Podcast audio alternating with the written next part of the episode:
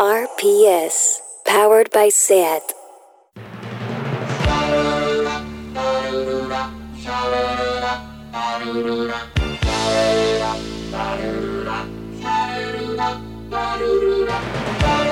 Marea Nocturna con Desire de Fez, Jordi Sánchez Navarro, Xavi Sánchez Pons y Ángel Sala.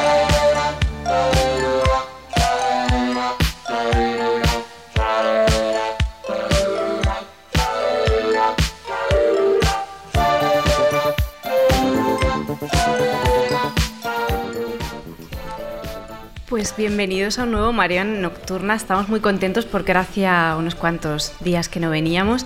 Y aparte volvemos con un especial que llevábamos bastante tiempo preparando y dándole vueltas y no veíamos el momento. Y creo que hemos encontrado una pequeña excusa para poder lanzarlo, que es un especial cine de culto español, entendiendo por cine de culto películas españolas de todas las épocas que nos resulten, que estén conectadas con la fantasía y el terror de alguna manera y que nos resulten interesantes por raras, por atípicas, por extrañas, a veces por incomprendidas en el momento en el que aparecieron, a veces estrenaron, a veces no se estrenaron, a veces se reivindicaron en su momento y a veces se han ido reivindicando con el paso del tiempo y todos teníamos como una colección de favoritas y nos apetecía un poco comentarlas hoy en, en el programa. Me acompañan todos mis compañeros, está Xavi Sánchez Pons. Hola, buenas tardes.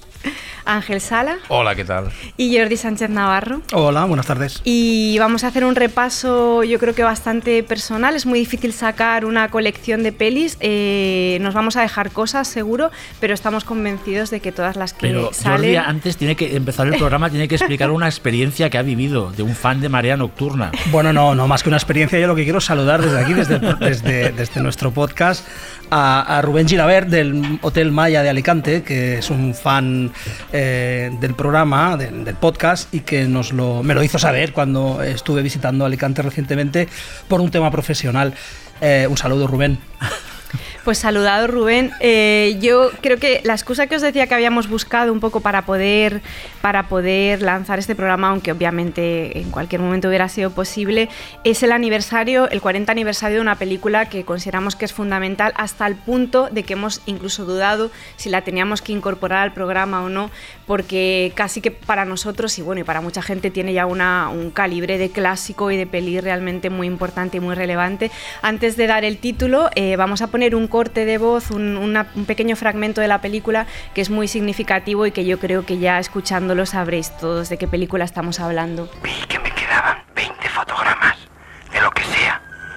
La mancha roja había ido extendiéndose hasta dejar libres 20 fotogramas al final del rollo. Y cada sesión se llevaba 10 más que la anterior. O sea que me quedaban dos veces, dos sueños dos dosis, dos... Pues hablamos de Arrebato, que este año que está a punto de acabar cumplía, cumple 40 años, aunque Xavi me decía antes de empezar el programa que se estrenó sí, un año después, un año, ¿no? Sí. En el 80, con lo que se podría haber celebrado también el año que viene y no hubiera ningún no hubiera habido ningún problema. Pero bueno, también se celebran tristemente 10 años del fallecimiento de, de Iván, Zulueta. de Iván Zulueta. Iván Zulueta en realidad es un director de culto eh, por definición, es decir, podríamos haber elegido, quizá si cogemos Arrebato, por un lado es porque nos parece una peli fundamental y por otro lado es la que quizá está más conectada o de una forma más pura y más directa al fantástico, tal y como lo entendemos un poco en el, en el podcast, ¿no? Pero evidentemente como peli de culto podría ser una Pero de esas puede ser inglés, que sea claro. una de las o la más importante peli de culto española, me refiero por la fama, con lo tardó en salir en DVD, o sea, tiene como todo una, una, un montón de elementos que la convirtieron durante muchos años en una peli inaccesible, ahora es accesible y lo que le falta ahora es que salga fuera de España, porque sigue siendo una película que fuera del país es muy desconocida. Pero incluso entre expertos, ¿eh? porque eso nos ha pasado incluso en el festival, sí. de hablar con gente que sabe mucho de cine de terror, que ha producido mucho cine de género y muy interesante y que no la controla. Y yo creo que es porque durante, quizás la gente lo, lo asocia más como un cine más art house, ¿no? y hay como una especie de barrera y hace que, que lo, como los fans del género no la tengan abrazada como quien puede matar a un niño, por ejemplo, mm. que sí que es una peli más conocida incluso entre cineastas. Además, cuando o... Zulueta reconoce mm. que era fan del cine de terror. El cine de terror más sofisticado, pero él quería hacer una peli de terror, ¿no? Bueno, es que Arrebato es una peli de, sí, terror, sí lo es, para terror. Mí lo es, es una peli de vampiros, ¿no? Sí, sí. De, de, alguna manera. O sea, es como la doble vertiente entre una peli que es una peli muy realista y muy dura sobre la adicción a las drogas, la adicción a la heroína, pero al mismo tiempo es una, a, la vez una película sobre la adicción a la imagen ¿no? y a, todo el, el, trayecto fantástico que haces a la hora de conectarte y la imagen con la imagen. la maldición de ser grabado y de poder morir al ser grabado. No, no sé qué Sí, no, no, es, es todo lo que estás diciendo y se podía decir muchísimas más cosas de, Arrebato, porque es una película de lecturas casi interminables, eh, que además coge las referencias eh, de una forma muy inteligente. Ahí podemos eh, en sus imágenes descubrir ideas que vienen desde el del persona de Berman, del vampir de Dreyer, incluso de, conecta con películas españolas muy, muy ignotas, muy poco conocidas, pero que a mí personalmente me, fascinan, sobre todo una de ellas, la otra de poder ver unas, en, simplemente parcialmente lo que, eh, que es el sexto sentido de sobre Vila y sobre todo eh, la vida, vida, en sombras de Joel Gracia, que digamos el, reverso positivo de, Arrebato, o Arrebato es el reverso negativo. pero es, la misma, obsesión por la imagen, por grabar. Pasa que ahí el cine se, eh, se utiliza como de algo que lleva a la vida o que hace renacer y en arrebato pues lleva casi a una, a una muerte o a una vampirización casi de, esclavitud a la imagen y al celuloide. Hmm, arrebato tiene el equilibrio perfecto entre una película de terror eh, eh, obvio eh, con la experimentalidad, con una incluso una pasión ingenua por determinadas imágenes, por los cromos, por, los, por las ilustraciones.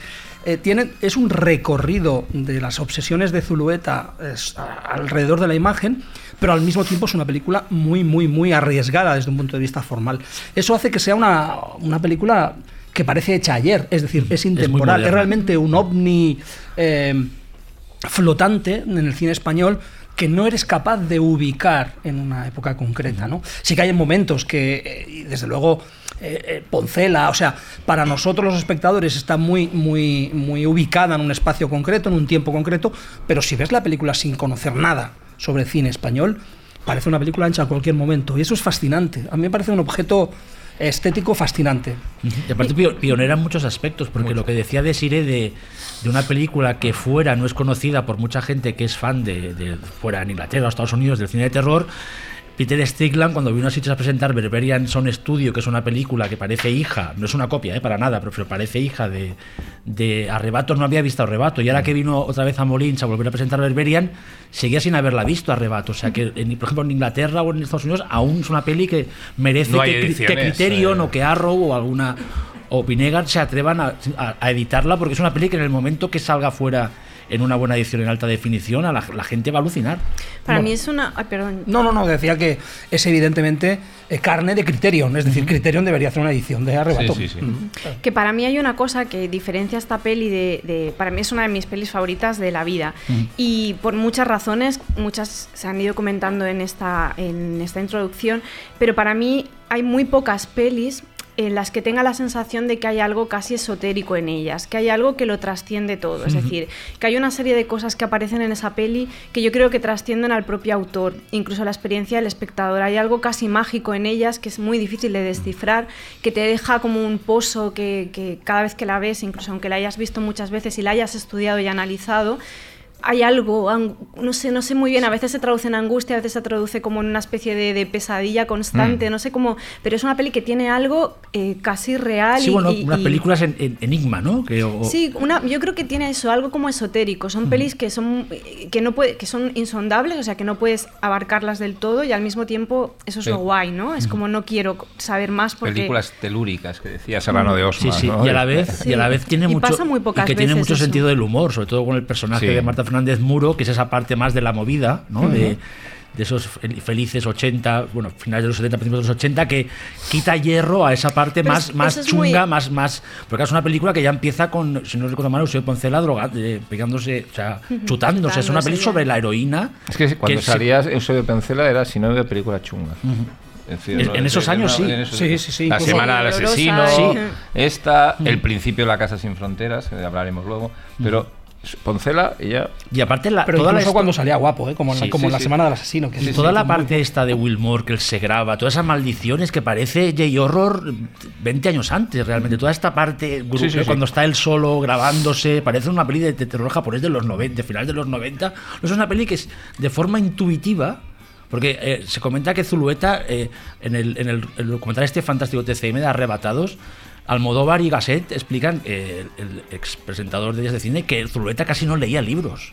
Solo consumía imágenes. O sea, estaba obsesionado con cromos, con, era, era diseñador de postres. o sea, el tío estaba obsesionado con la imagen. Es que lo introduce no en la leía, propia decían- película cuando Sí, explica con la voz del arrebato de observar los cromos. Y Almodóvar antiguos. y Gasset dicen, no, no, es que realmente, lo decían, no es una crítica, no era un tío culto en el sentido estricto del término, ¿no? Que ha leído y intenta... No, no, el tío... Bueno, se puede ser culto sí, culto de- con de la, la imagen, imagen. totalmente, pero en esa época ¿no? él estaba rodeado de intelectuales pues que leían pues todos los clásicos de la y él era un tío que ya apostaba por la imagen, que es lo que está dominando ahora mismo la, el, el- el- el mundo de la cultura pop, que es la imagen en todos, los- en todos los sentidos. Pero luego hay una cosa que conecta con eso que decía Cha- eh, Jordi de que es como una peli atemporal y es que es una peli con una estética ultra, o sea, como muy única, eh, muy sofisticada, pero al mismo tiempo conectada con una cosa que en España nos encanta y que está en el cine de Almodóvar y que está en los cine, incluso en el de Bermud, del que hablaremos luego, que es el costumbrismo. Sí, sí, Y él conseguía, de- es- eso está ahí, es una capa de la peli, pero desactivado de una forma ultra sofisticada.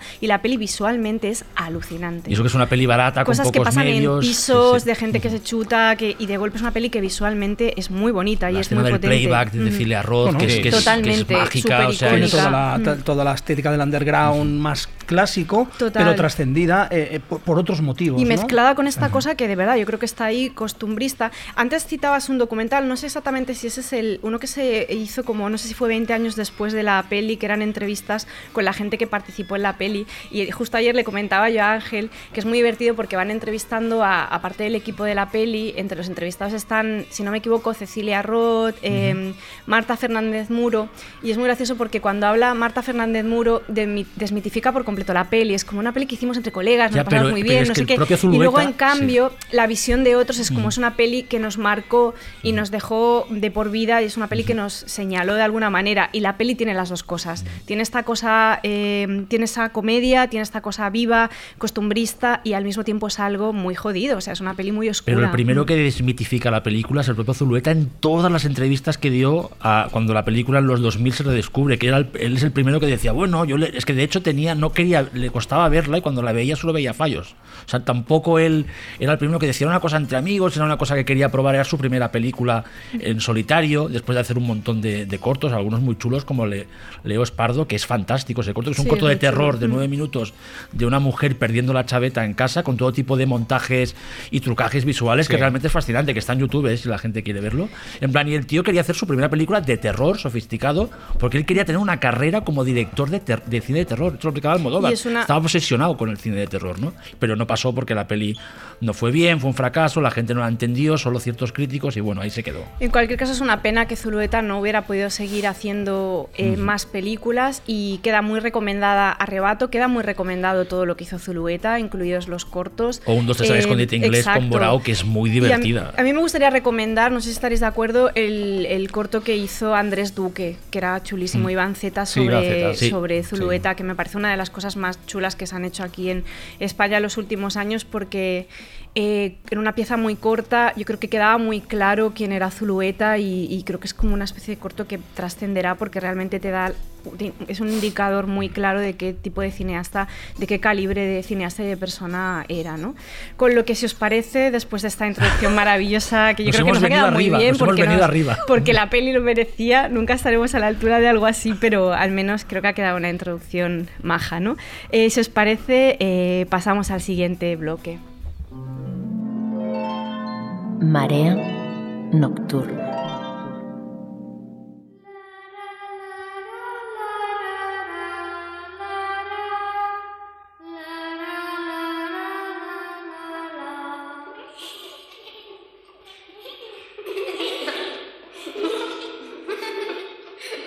Bueno, valía la pena poner este, este pequeño corte, ¿no? Que, que ya deja muy claro qué peli es y creo que es de estas melodías que a todos los que vimos la película de pequeños o, no lo suficientemente adultos, es como que se te mete ahí en la cabeza y es puro terror solamente de, sentirlo. Es otra de las pelis que también en, las primeras listas que hicimos, porque esto ha sido una lucha hasta que nos hemos puesto de acuerdo y hemos encontrado una cosa así un poco equilibrada, em, o eso creemos, era otra peli que nosotros sentíamos importantísima y que estoy convencida de que si nos piden la lista de nuestras, no sé, 15, 20 películas favoritas de todos los tiempos por separado sin decírnoslo, yo estoy convencida de que creo que estaría en el top 10 de, los cuatro, ¿no? Porque es una peli de la que hemos hablado mucho, que adoramos, que amamos a, a, Serrador y es quien puede matar a un niño, ¿no? Que la citaba al principio. Y teníamos esa sensación también, ¿no? De que esta sí que era un clásico y que era ya una peli demasiado conocida como para meterla como cult movie, pero yo sí que creo que durante muchos años ha sido así, ha sido una peli em, que, mantenía este culto, que era más minoritaria, que no había trascendido de esa manera. Sí que es verdad que, sobre todo durante estos últimos años, sobre todo los últimos 10 años, en Sitges, por ejemplo, hemos notado que es una peli muy querida por, por mm. otros cineastas y lo hemos notado sobre todo en la caligrafía y en, la narrativa y en todo de muchas de las pelis que, de cine de terror moderno. O sea, es una peli ultra influyente ultra influyente hasta el punto de que yo creo que no hay película sobre que asocie eh, la infancia con la maldad posterior a quien puede matar a un niño que no la toque de alguna manera, ¿no? que pase por ahí de algún modo. Y, por eso es la razón por la que tenía que estar aquí y, y dedicarle un espacio. ¿no? Es un clásico del cine del terror de cine de terror eh, a, la, a, la, altura de las mejores películas de los años 70 a nivel internacional. Es decir, está, juega en la, misma, en la misma liga que cualquier película que podamos eh, imaginar del año 76 y eso incluye, pues bueno, eh, La Profecía y películas, y películas por el estilo. ¿no? Y así está considerada por cineastas de todo el mundo, como decías, es decir, es... es mm, eh, una película unánime, unánimemente considerada como un, como un clásico absoluto indiscutible del cine de terror. Luego tiene cosas muy, muy chulas, ¿no? Para nosotros, por ejemplo, la película está, bueno, la primera parte de la película está rodada en Sitges y ya sale muchísimo la villa. La villa. Para los que conocemos la villa bien, pues sale el Cap de la Vila, sale eh, el, paseo, la iglesia, la punta, eh, el Palau Marisel, sale todo. Todos los escenarios que hemos recorrido durante muchos años en la villa de Sitges sale de la película, ¿no? Y la segunda cosa que yo quería destacar aquí es que, como se ha comentado mucho, eh, por todo el mundo, es una película de terror a la luz del día. Y eso es interesantísimo. Es decir, es una película que juega precisamente con eh, la claridad expositiva y con, y con eh, los espacios abiertos de una manera absolutamente brillante. Yo destacaría fundamentalmente de quién puede matar a un niño, al margen de la historia y demás, lo extraordinariamente bien rodada que está. Es decir, es una película que mantiene un pulso narrativo absolutamente perfecto. Si recordáis el, momento en que ellos salen del puertecito, cogen la, la barca para ir a la isla, tiene un tono de repente aventurero que parece que van a vivir la aventura de su vida. Eh, pasa la película pasa por tonos como de película romántica de vacaciones a película de aventuras a película de terror a película espantosamente de terror de una manera absolutamente brillante. O sea Chicho Ibáñez Serrador era un genio del cine y, lo que hace con esta película es, monumental Sí, a mí me parece una película de que sobre todo para mí se revela en aquella escena de de cuando van a, pedir ayuda que, o van a visitar a aquella familia que vive en una parte de la isla apartada de lo que es el núcleo urbano y van apareciendo los niños como la escena de los pájaros de Hitchcock del colegio.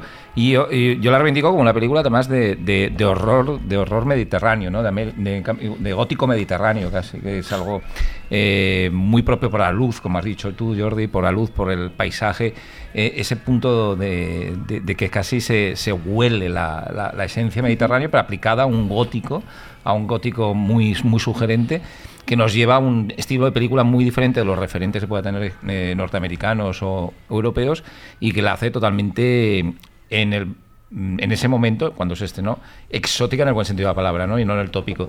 Es una película que mm, es así que desde el principio y durante muchos años fue mejor considerada fuera que en España. Igual, arrebato decíamos que fuera no, no ha tenido casi recorrido, se llama ¿Quién puede matar a un niño? Estaba constantemente referenciada por directores durante décadas, antes incluso que en España empezase a considerarse un clásico indiscutible, que, bueno, durante muchos años, como has dicho tú, Desi, era una película más de culto, porque tuvo un estreno muy extraño, muy escandaloso, me acuerdo que ya el título daba mal rollo a la gente de la época, eh, se estrenó justo después de la muerte de Franco y, y da un, lleva fama de película de mal rollo. Bueno, títulos de esos que dan miedo solo Dan miedo. con- Bueno, y que Y no Chicho- funciona y muy esta bien. cosa del título largo Sí, que yo amo, ¿no? Como de, de golpe un título larguísimo. Chicho, que era una estrella eh, mediática en España y que se atrevió, supongo que solo porque como era tan conocido, pudo hacer esta, le dejaron hacer esta película, porque claro, tiene un montón de escenas que ahora son irreproducibles. En Y la cosa de la infancia, que, ahora damos por hecho que pelis como El Exorcista, yéndome a otro terreno, o, o La Profecía, o esta peli,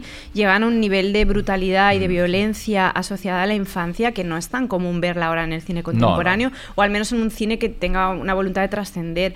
Evidentemente, sin ¿Quién puede matar a un niño? no existirían pelis tipo Vinian, de Fabrice Duels, o de Children, o Hills, por citar ciertas pelis Sí. que han tenido un poco de, de, de movimiento Bueno, sí, que, y que se han que visto. básicamente sí. eran pseudo remakes de, de la película Exacto, de Chicho total. eh, de Children, prácticamente son, es idéntica. es decir, Exacto. es decir, no es Yo la compararía de sí con. Es como podríamos decir que es La Noche de los Muertos Vivientes española. Por una película que cambia todo, se atreve a hacer algo que no se había hecho antes, porque no se había hecho una peli se habían hecho películas sobre niños malvados, pero no a este nivel, ¿no? Y, y ta- y tan gráficas, pero por un, por un, por un motivo, ¿eh? Porque la película no es un festival de lo de lo gran guiñol o de, o de gore, porque si no, la, la- la película va ahí a provocar, va a, to- va, va- va a darte miedo, terror, ¿no? ¿Qué pasaría si los niños se rebelaran? O sea, es como los pájaros de Hitchcock, o sea, es una cosa que, ya sé que al principio hay, lo que se le echa más en cara a la película es el- la introducción esa, ¿no? De que la humanidad...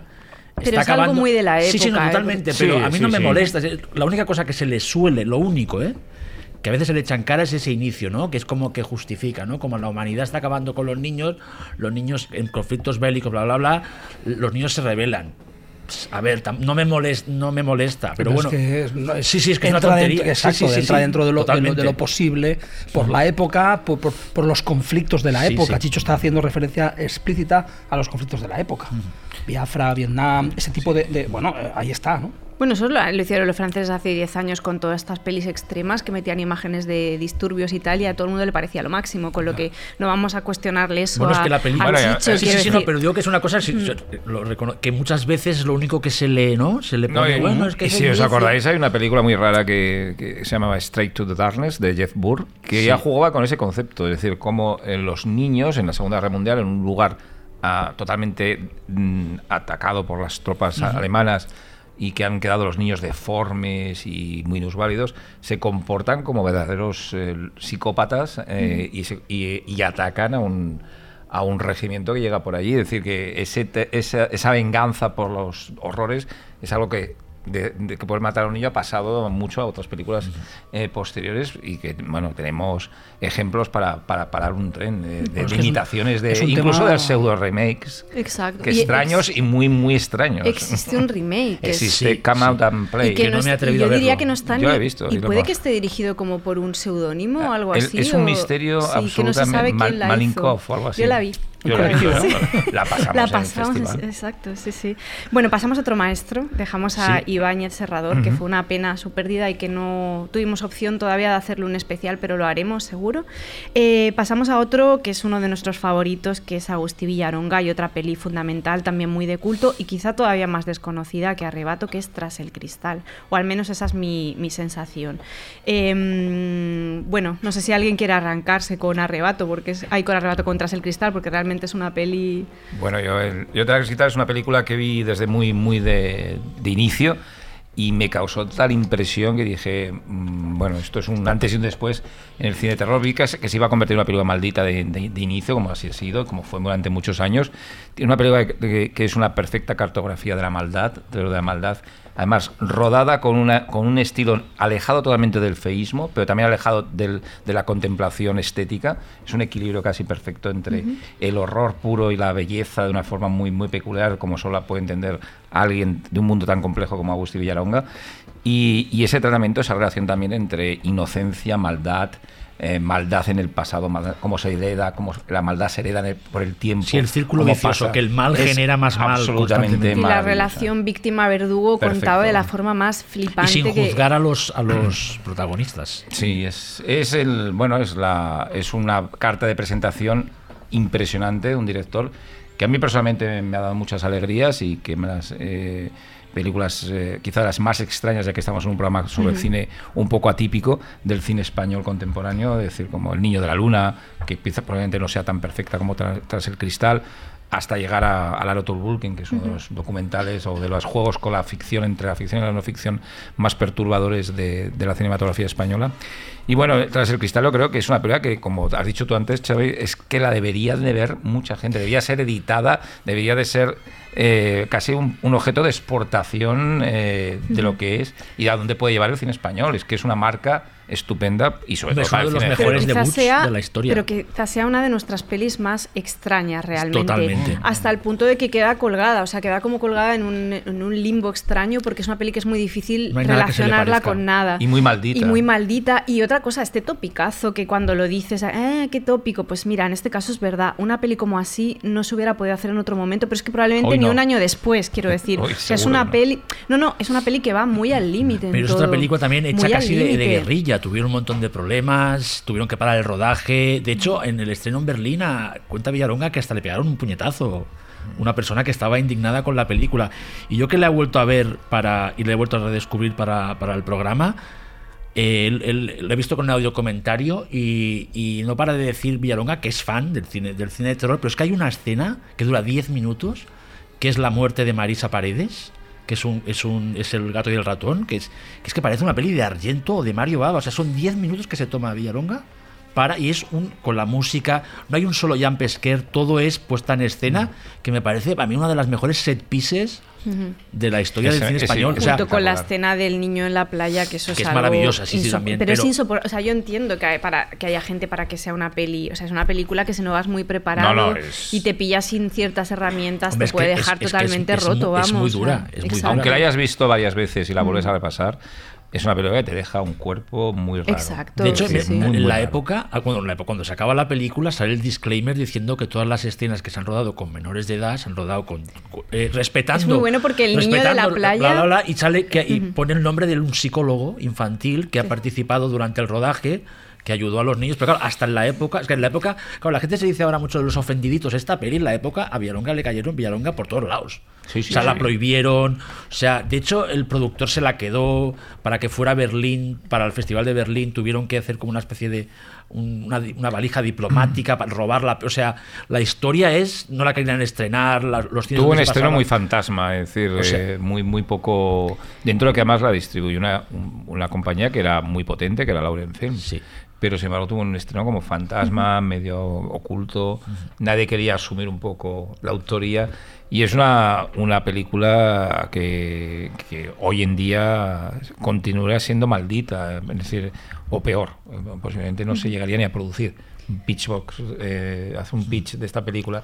Niños pequeñitos eh, con un tío psicópata No, medio nazi que les, inyecta gasolina. decir, Pues eh, yo he de decir que, no, que, que el niño iba conmigo a la uni, es muy fuerte, pero es verdad. ¿Quién? Era El- compañero el- mío de la el- el- universidad. el- el niño, de- el niño pequeño, ¿no? Ah. El niño de la playa. Ah, el, el niño de la playa. Muy ¿Y fuerte. este- que te- estaba traumado o no? No lo parecía y Ah. creo que ahora le va muy bien en la vida, pero, pero es casi más guay, ¿no? Que haber conocido al prota, no es broma, pero realmente es curioso. Iba, No, pero es que iba a mi realmente clase la la uni. no, además saber que sobrevivió a esta película. Exacto, sí, o sea, sí. no pasa nada, todo es cine. Este tío iba a mi clase, o sea que. Pero es estaba una- todo Gracias por la información, de sí, porque nos hemos quedado mucho más No, no tranquilos. mataron a nadie. Por- no, no. eh, Es que quizás es una, es una experiencia realmente extrema. Yo cuando la vi esta semana, es que realmente, es que es increíble como Villalonga pudo eh, ocurrírsele esa idea que, de hecho, el personaje central del Gunther, este ex médico nazi, estaba, es, él es como una, es un trasunto de Gilles de Reis, este, el, famoso sí. mariscal del infierno de Juana del Arco que mató más de 400 niños.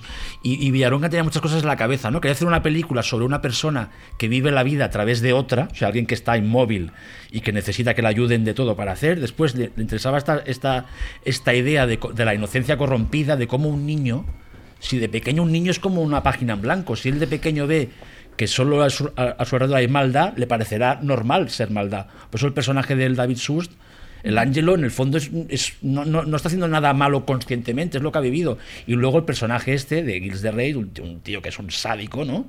Que primero antes fue bueno, porque cuando estaba con Juana de Arco, pues le ayudó a ganar una guerra y tal. O sea, es como todo esa amalgama que se le ocurriera toda esta idea a Villaronga y rodarla. Bueno, realmente es que sigue siendo un, un caso fascinante de cómo, cómo alguien, lo dice Ángel, ¿no? ¿Cómo le dejaron hacer esto en total libertad? De Agustí Villarón antes tú citabas la que yo creo que es la última de sus pelis que conecta más con el fantástico, que es Arotul Booking, y una de las invitadas de esta de este, de este eh, podcast, eh, que es Celia Novis, que es cineasta y entre otras cosas es directora del documental de otro cineasta muy de culto, que es José Ramón Larraz, nos ha hecho esta nota de voz sobre Arotul Booking.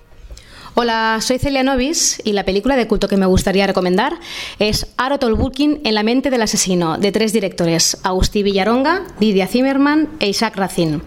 La quiero recuperar porque cuando la vi hace unos 15 años me sorprendió mucho el enorme ejercicio de combinación de géneros y formatos para contar el viaje mental de un asesino que acaba quemando vivas a siete personas. Me atrajo mucho que, aunque en realidad es una película de ficción, se presentaba como un documental narrado de tal manera que dudabas en todo momento de si ese asesino había existido o no, o era, pues eso, una, una invención de los autores para jugar sin límites con el lenguaje cinematográfico. Independientemente de que sea una historia verdadera o no, me atrajo mucho como me la contaban. Y todavía recuerdo algunas escenas de la infancia del asesino que saltaban magistralmente de, de la crueldad a la belleza.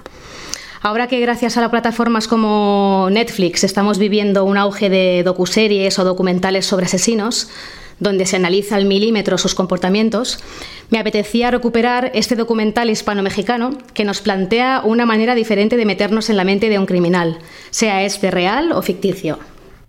Pero yo creo que Celia hace un análisis súper concreto, no creo que podamos aportar mucho más porque Poco, poco. y me interesa, me ha gustado mucho esa nota y de- del intercambio que tuvimos de, de- de- de WhatsApps con ella, que la ubica ¿no? en la actualidad y en esta cosa del, del- del docu- de la docuserie y la diferencia ¿no? en, en la forma de acercarse a la figura del, del criminal. ¿no? Eh, Celia, te mandamos un abrazo muy grande porque sabemos que es tu cumpleaños hoy, que lo estás celebrando ahora y ojalá nos estés escuchando, o sea que un besito muy grande.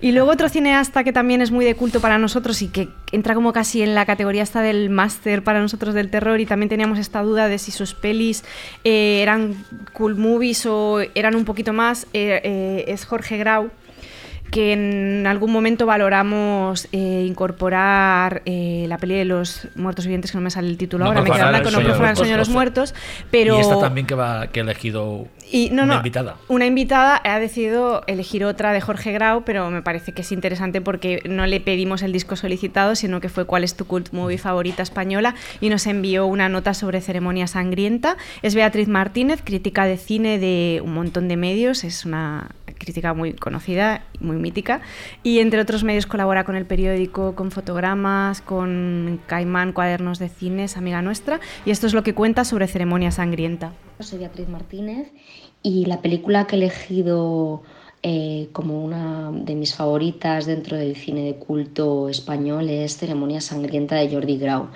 Yo creo que Jordi Grau es un director que, mm, que tiene que estar presente dentro de, mm, dentro de esa nómina de, cineastas de culto porque, porque fue capaz de, aunar riesgo, modernidad y, y entroncar con todas las corrientes estéticas que se estaban produciendo en Europa del cine de terror y hacerlo con, con una enorme personalidad y, y bueno, también mucha originalidad. Eh, a mí siempre me ha interesado mucho el mito de la condesa de Bathory y, y- bueno, creo que, que- es una película estupenda en la que se recupera toda una iconografía gótica, se traslada al panorama español y bueno, pues tenemos eh, dentro de, esos escenarios cacerías de brujas, castillos, eh, sangre de las víctimas, eh, una sensualidad y, bueno, sobre todo también una Lucía Bosé que, que- toma ese personaje como una reflexión sobre el paso del tiempo, sobre cómo se va deteriorando la belleza y sobre, sobre la muerte y la vejez. Eh, eh, no suele ser habitual que una película se centre en un personaje femenino y en, sus, eh, miedos y, su indefensión y, creo que es un magnífico ejemplo y, bueno, es una película estupenda que me gusta reivindicar. Estás escuchando Marea Nocturna.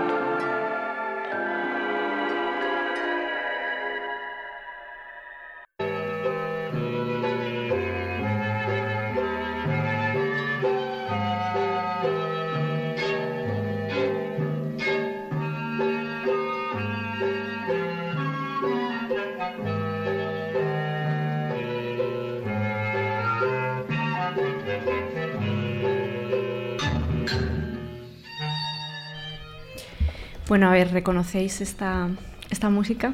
Si me decís vosotros que no lo reconocéis, algo hacemos mal. ¿De qué hablamos? Hablamos del extraño viaje, una película de 1964 de, de Fernando Fernán Gómez, una obra maestra, absoluta. ¿Comenzamos ya? Venga, Eh, dale. Yo antes, dejadme empezar con una frivolidad. Mm, El extraño viaje tiene el piropo más surrealista y maravilloso que he oído en mi vida en una película, que es cuando una de las chicas del pueblo, Angelines, pasa caminando y un paisano le dice, ¿qué andares más modernistas has echado, Angelines? Me parece absolutamente sublime. Es un ejemplo de cómo está escrita la película, es una película que está escrita con una precisión y con una, una frescura en los diálogos absolutamente alucinante para la época en la que está escrita y para ahora, ¿no? Eh, bueno, es una película que habla de la, de la España rural en clave negra y esperpéntica, pero al mismo tiempo plantea de una manera magistral una película de misterio. Una película de misterio cuyo, cuya resolución ya la sabemos porque está basada en un caso de un, de un crimen real, pero la manera en que alterna las escenas costumbristas del pueblo con las escenas de misterio en la casa y en otros lugares del pueblo eh, es absolutamente eh, alucinante. Además hay mm, tres personas, todos los personajes son brillantes, pero hay tres en concreto, los tres hermanos, eh, que son, no sé si estáis de acuerdo, pero que son eh, una absoluta delicia, ¿no? Total, Alba, Rafael Aparicio y Jesús Franco, que están como familia de hermanos, que son absolutamente eh, alucinantes. Jordi, y, y a nivel internacional esta peli, ¿qué, qué espacio ocupa? O sea, ¿es conocida? ¿No es No, conocida? no. ¿verdad? No, en absoluto. No solo no es una película conocida a nivel nacional, sino que ta- hasta hace poco tampoco era una película muy reivindicada. tampoco la ha es visto Es tanta que aquí gente, solo ¿eh? existe No, un eh, DVD bastante en- del cutre del país. país. Bueno, me refiero a cutre en el sentido de que no es una remasterización. No, no, o sea, no. es un DVD que sale en algunos extras, pero realmente también es una peli que aquí no. Bueno, como muchas de Fernán Gómez, ¿eh? Y es curioso porque la película Ángel tiene un cierto aire de familia con Arsénico por compasión, Sí. con eh, El Quinteto de la Muerte, ese tipo de películas con un toque de comedia y un toque negro, Negro. eh, esperpénticas, ¿no? Eh, bueno, es notable cómo Fernando Fernández Gómez usa los códigos de una manera absolutamente precisa. Eh, los códigos del misterio, los códigos de la comedia. eh, bueno, en fin. Cuando estábamos preparando el programa le comentaba a Ángel que la escena del asesinato de Tota Alba, del personaje de Ignacia, que es, es la, es la hermana que maneja el dinero en la Sí. casa, que es el, es el amante ¿no? de, de- de la rañaga, eh, es casi una película de terror gótico. ¿Os acordáis que hay como No, una especie sí, de tormenta, hay un rayo, o sea, todo dentro de la casa? Es una lo de la casa, Durante sí. 5 o 10 minutos es una peli de terror gótico. Luego ya en- entramos en otro tipo, va mezclando géneros, pero claro, es, es puro género ese trozo, el que, que es otra de las grandes set pieces de- del cine español.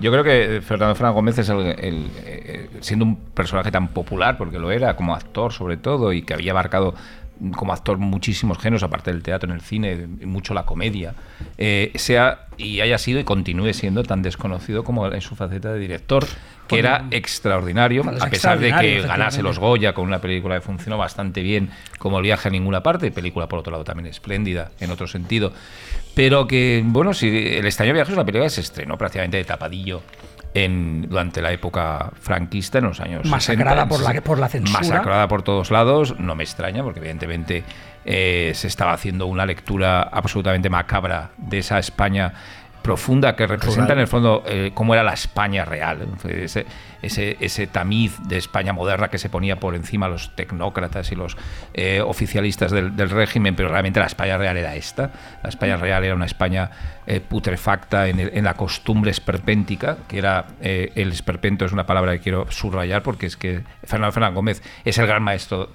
audiovisual del esperpento. Sí, del esperpento cinematográfico, cinematográfico es, el, es el maestro. Que, se, que, bueno, nos guste o no y, nos, y lo creamos o no, que nos parece una, una palabra, mucho les parece una palabra despectiva, esperpento es un, una forma de escribir, de expresarse totalmente lícita, crítica en, en, la, en la, literatura y en el, en, la, en el arte español y nosotros somos un país, eh, o España es un país esperpéntico. Es decir, como en muchos las películas de como, eh, que es el, uno de los, de los digamos, herederos. de los hijos herederos, y como lo mostraban las películas de Berlanga, ¿no? en un sentido mucho más cómico posiblemente que el extraño viaje, que tiene muchos matices, muchas muchos estructuras, muchos caminos dentro de ella, como en todas las películas de Fernando Gómez, que eran inclasificables genéricamente, sí. es decir, eh, películas como Crimen Imperfecto, que estaba entre la comedia, la película de Mortadelo y Filemón y el cómic de una o forma. Bruja más que Bruja, que es otra súper reivindicable. Sí. Bueno, Bruja más que Bruja es la versión ya corregida, aumentada en el esperpento del extraño viaje. Con canciones. Con canciones. Musical y María Sampere haciendo de una bruja inolvidable.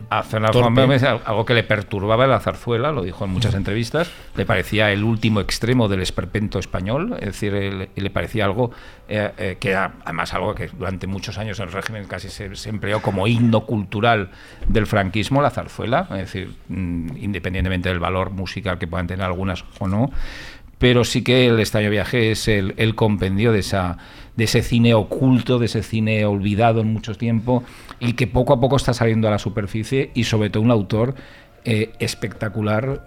Hasta las últimas películas de su filmografía, yo solo quiero citar una que, que conecta mucho con el extraño viaje, que es Siete mil días juntos, con José Sacristán y Peleas Bardén. Una película también ya en plena democracia, ya en plena época contemporánea, eh, pasó totalmente desapercibida y oculta en su distribución, que el maleditismo por el cine, el malditismo del cine de Fernando Fernández Gómez continuó incluso en la democracia, es decir, que era incómodo incluso en, los en las épocas democráticas. No, eh es evidente, el, entusiasmo de Ángel es, contagioso en este caso. En cualquier caso, para nuestros, para la gente que nos oiga, ¿no? Eh, que descubran la película porque es notable, realmente es alucinante cómo Fernando Fernán Gómez usa los códigos cinematográficos genéricos de una manera brillante, ¿no? Cómo pasa de los códigos del cine de misterio puro y duro, en la casa, como decíamos, con puntos expresionistas, con puntos góticos, que contrastan con las calles del pueblo, con, los, con puntos más, eh, digamos, esperpénticos por un lado y costumbristas también, ¿no? La, vida en el pueblo también hay, hay costumbres, ¿no? Y luego, eh, alucinante, el último tercio de la película, cuando de repente empieza a retorcerse, se convierte en una especie de um, película de mis, película negra hecha con flashbacks, al estilo casi sí. Billy Wilder, al estilo El crepúsculo de los dioses, ¿no? Eh, que la película se convierte en algo absolutamente brillante. Eso es lo que iba a comentar, que es cómo pasa del costumbrismo y cómo se va envenenando todo ya durante al O sea, es la manera en que maneja todo ese crescendo y que cuando se descubre todo el pastel sea en una, bueno, es una relectura en, en de la historia. En, en, una, en, una, en una terraza de bar del pueblo con una cata de vino, de lo más costumbrista, ¿no? Que llega el camarero, oye, ¿queréis tomar una? Y ahí es cuando se... Des... que realmente es... es hay un giro. Es, hay un giro ahí que en una escena que es puro costumbrismo berlanguiano, jajajiji, se te hiela la sangre. Y a uno de los personajes principales también. O sea, ese, ese, ese dominio de la mezcla, como dices Jordi, de, de géneros es totalmente... Es una obra maestra. Y, uno, y un objeto que hace, que aparece que que yo creo que es representativo de lo, de, de lo que quiere eh, mostrar la película de las tinajas, las sí. tinajas de vino, esas que se están solo en esos en la, pueblos, que la vela para, la vela el, para el de diablo, Martín, también las tinajas, película mmm, que está por ahí también, ¿eh? Con... Estuvo a punto de entrar en la lista. Pero como no entró, sí. ya no hablaremos no, otro día. Pero bueno, eh, mmm, por favor, yo creo que Jordi y toda la mesa está bastante de acuerdo. El escena de viaje no solo es una película de culto a reivindicar, es posiblemente una de las mejores películas de la historia del cine español. Uh -huh. para y, mí. Y, del cine internacional sí. también. Es decir, mmm, seamos, seamos justos.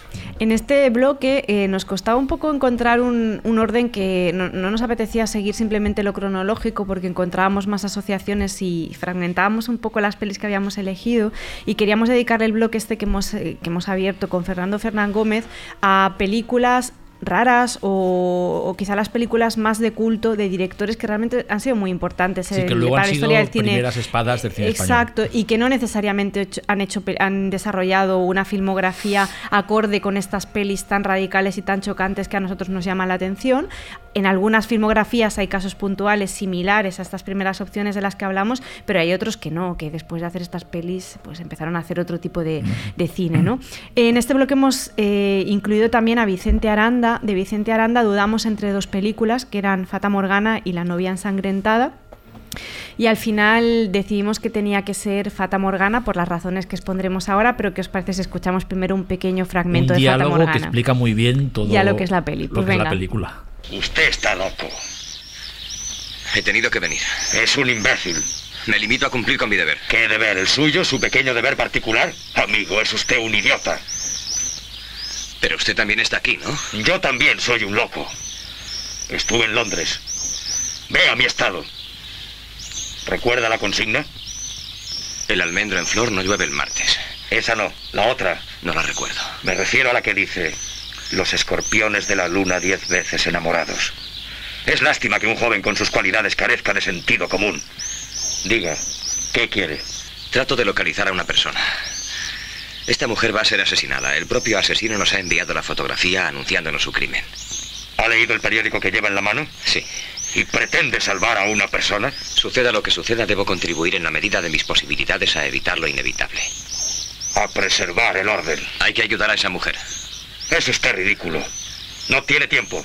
Puedo conseguirlo. ¿Sabe o no el paradero de la joven? Se llama Jim. Es modelo. Eso ya lo sabemos. Su asesino es posiblemente la misma persona que mató a Úrsula Alejandra Babieca en el año 65. Eso ya lo suponemos. La joven se ha quedado en la ciudad. Por eso estoy aquí. Me consta que usted no ha recibido ninguna orden.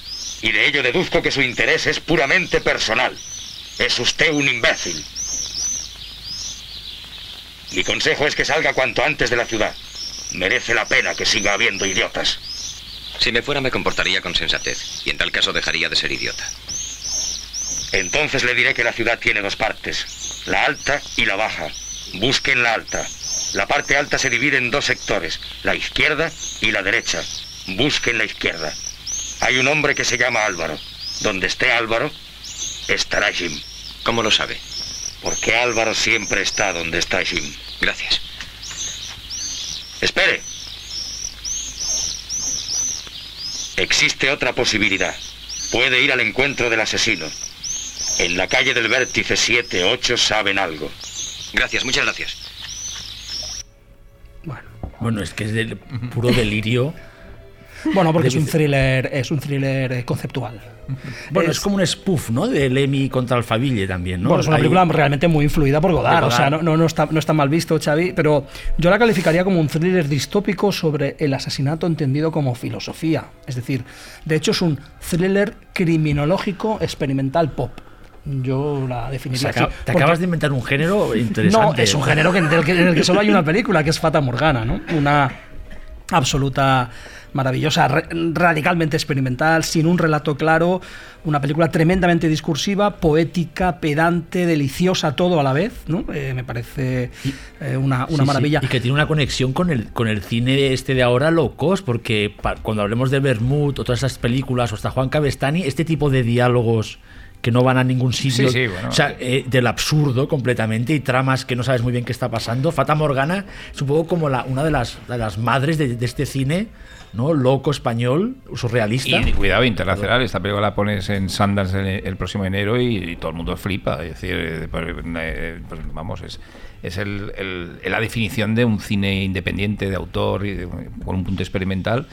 Que aquí juega muy bien con las bases y con los, eh, las eh, diatribas de la época, de, la- de lo- de los años 60, de mediados de los años 60, con todas las nuevas cines, eh, las nuevas vanguardias europeas que están surgiendo, ese ambiente eh, neoapocalíptico de carácter incluso artístico, que mezcla moda, diseño, eh, fin del mundo de una forma br- brutal. Con retórica psicoanalítica, Sí, comunista. el papel de las o sea, modelos, pues, ¿no? con en, este caso Teresa. Gimpera, ¿no? Ese, que estaba también en, en- en el Blow Up de Antonioni, ¿no? Es decir, en tantas películas de la época. Eh, y luego es una película que forma parte o que da pie, porque después, poco después de Fata Morgana se empieza a hablar y se codifica la Escuela de Barcelona, Barcelona. que es uno de los movimientos experimentales y de autor eh, que surgirían en una época complicadísima y que es una poco una respuesta a una de la parte de la respuesta de española a esa odisea de los nuevos cines europeos.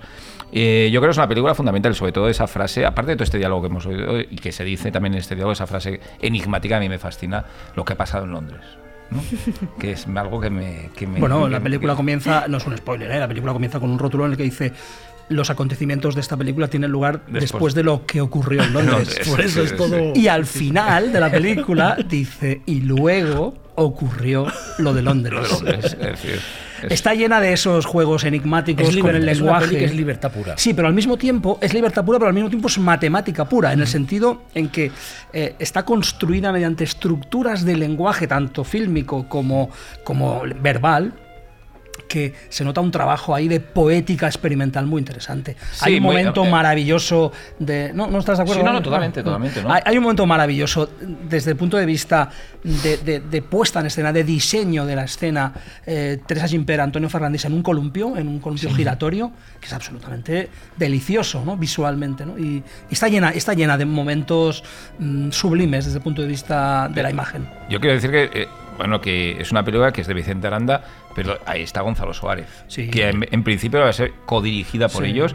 Y es una película muy Gonzalo Suárez de la época. Es, hay muchas cosas de Gonzalo Suárez, aunque Aranda, déjalo llevar, porque esa primera época hasta un poquito más adelante tiene cosas muy raras.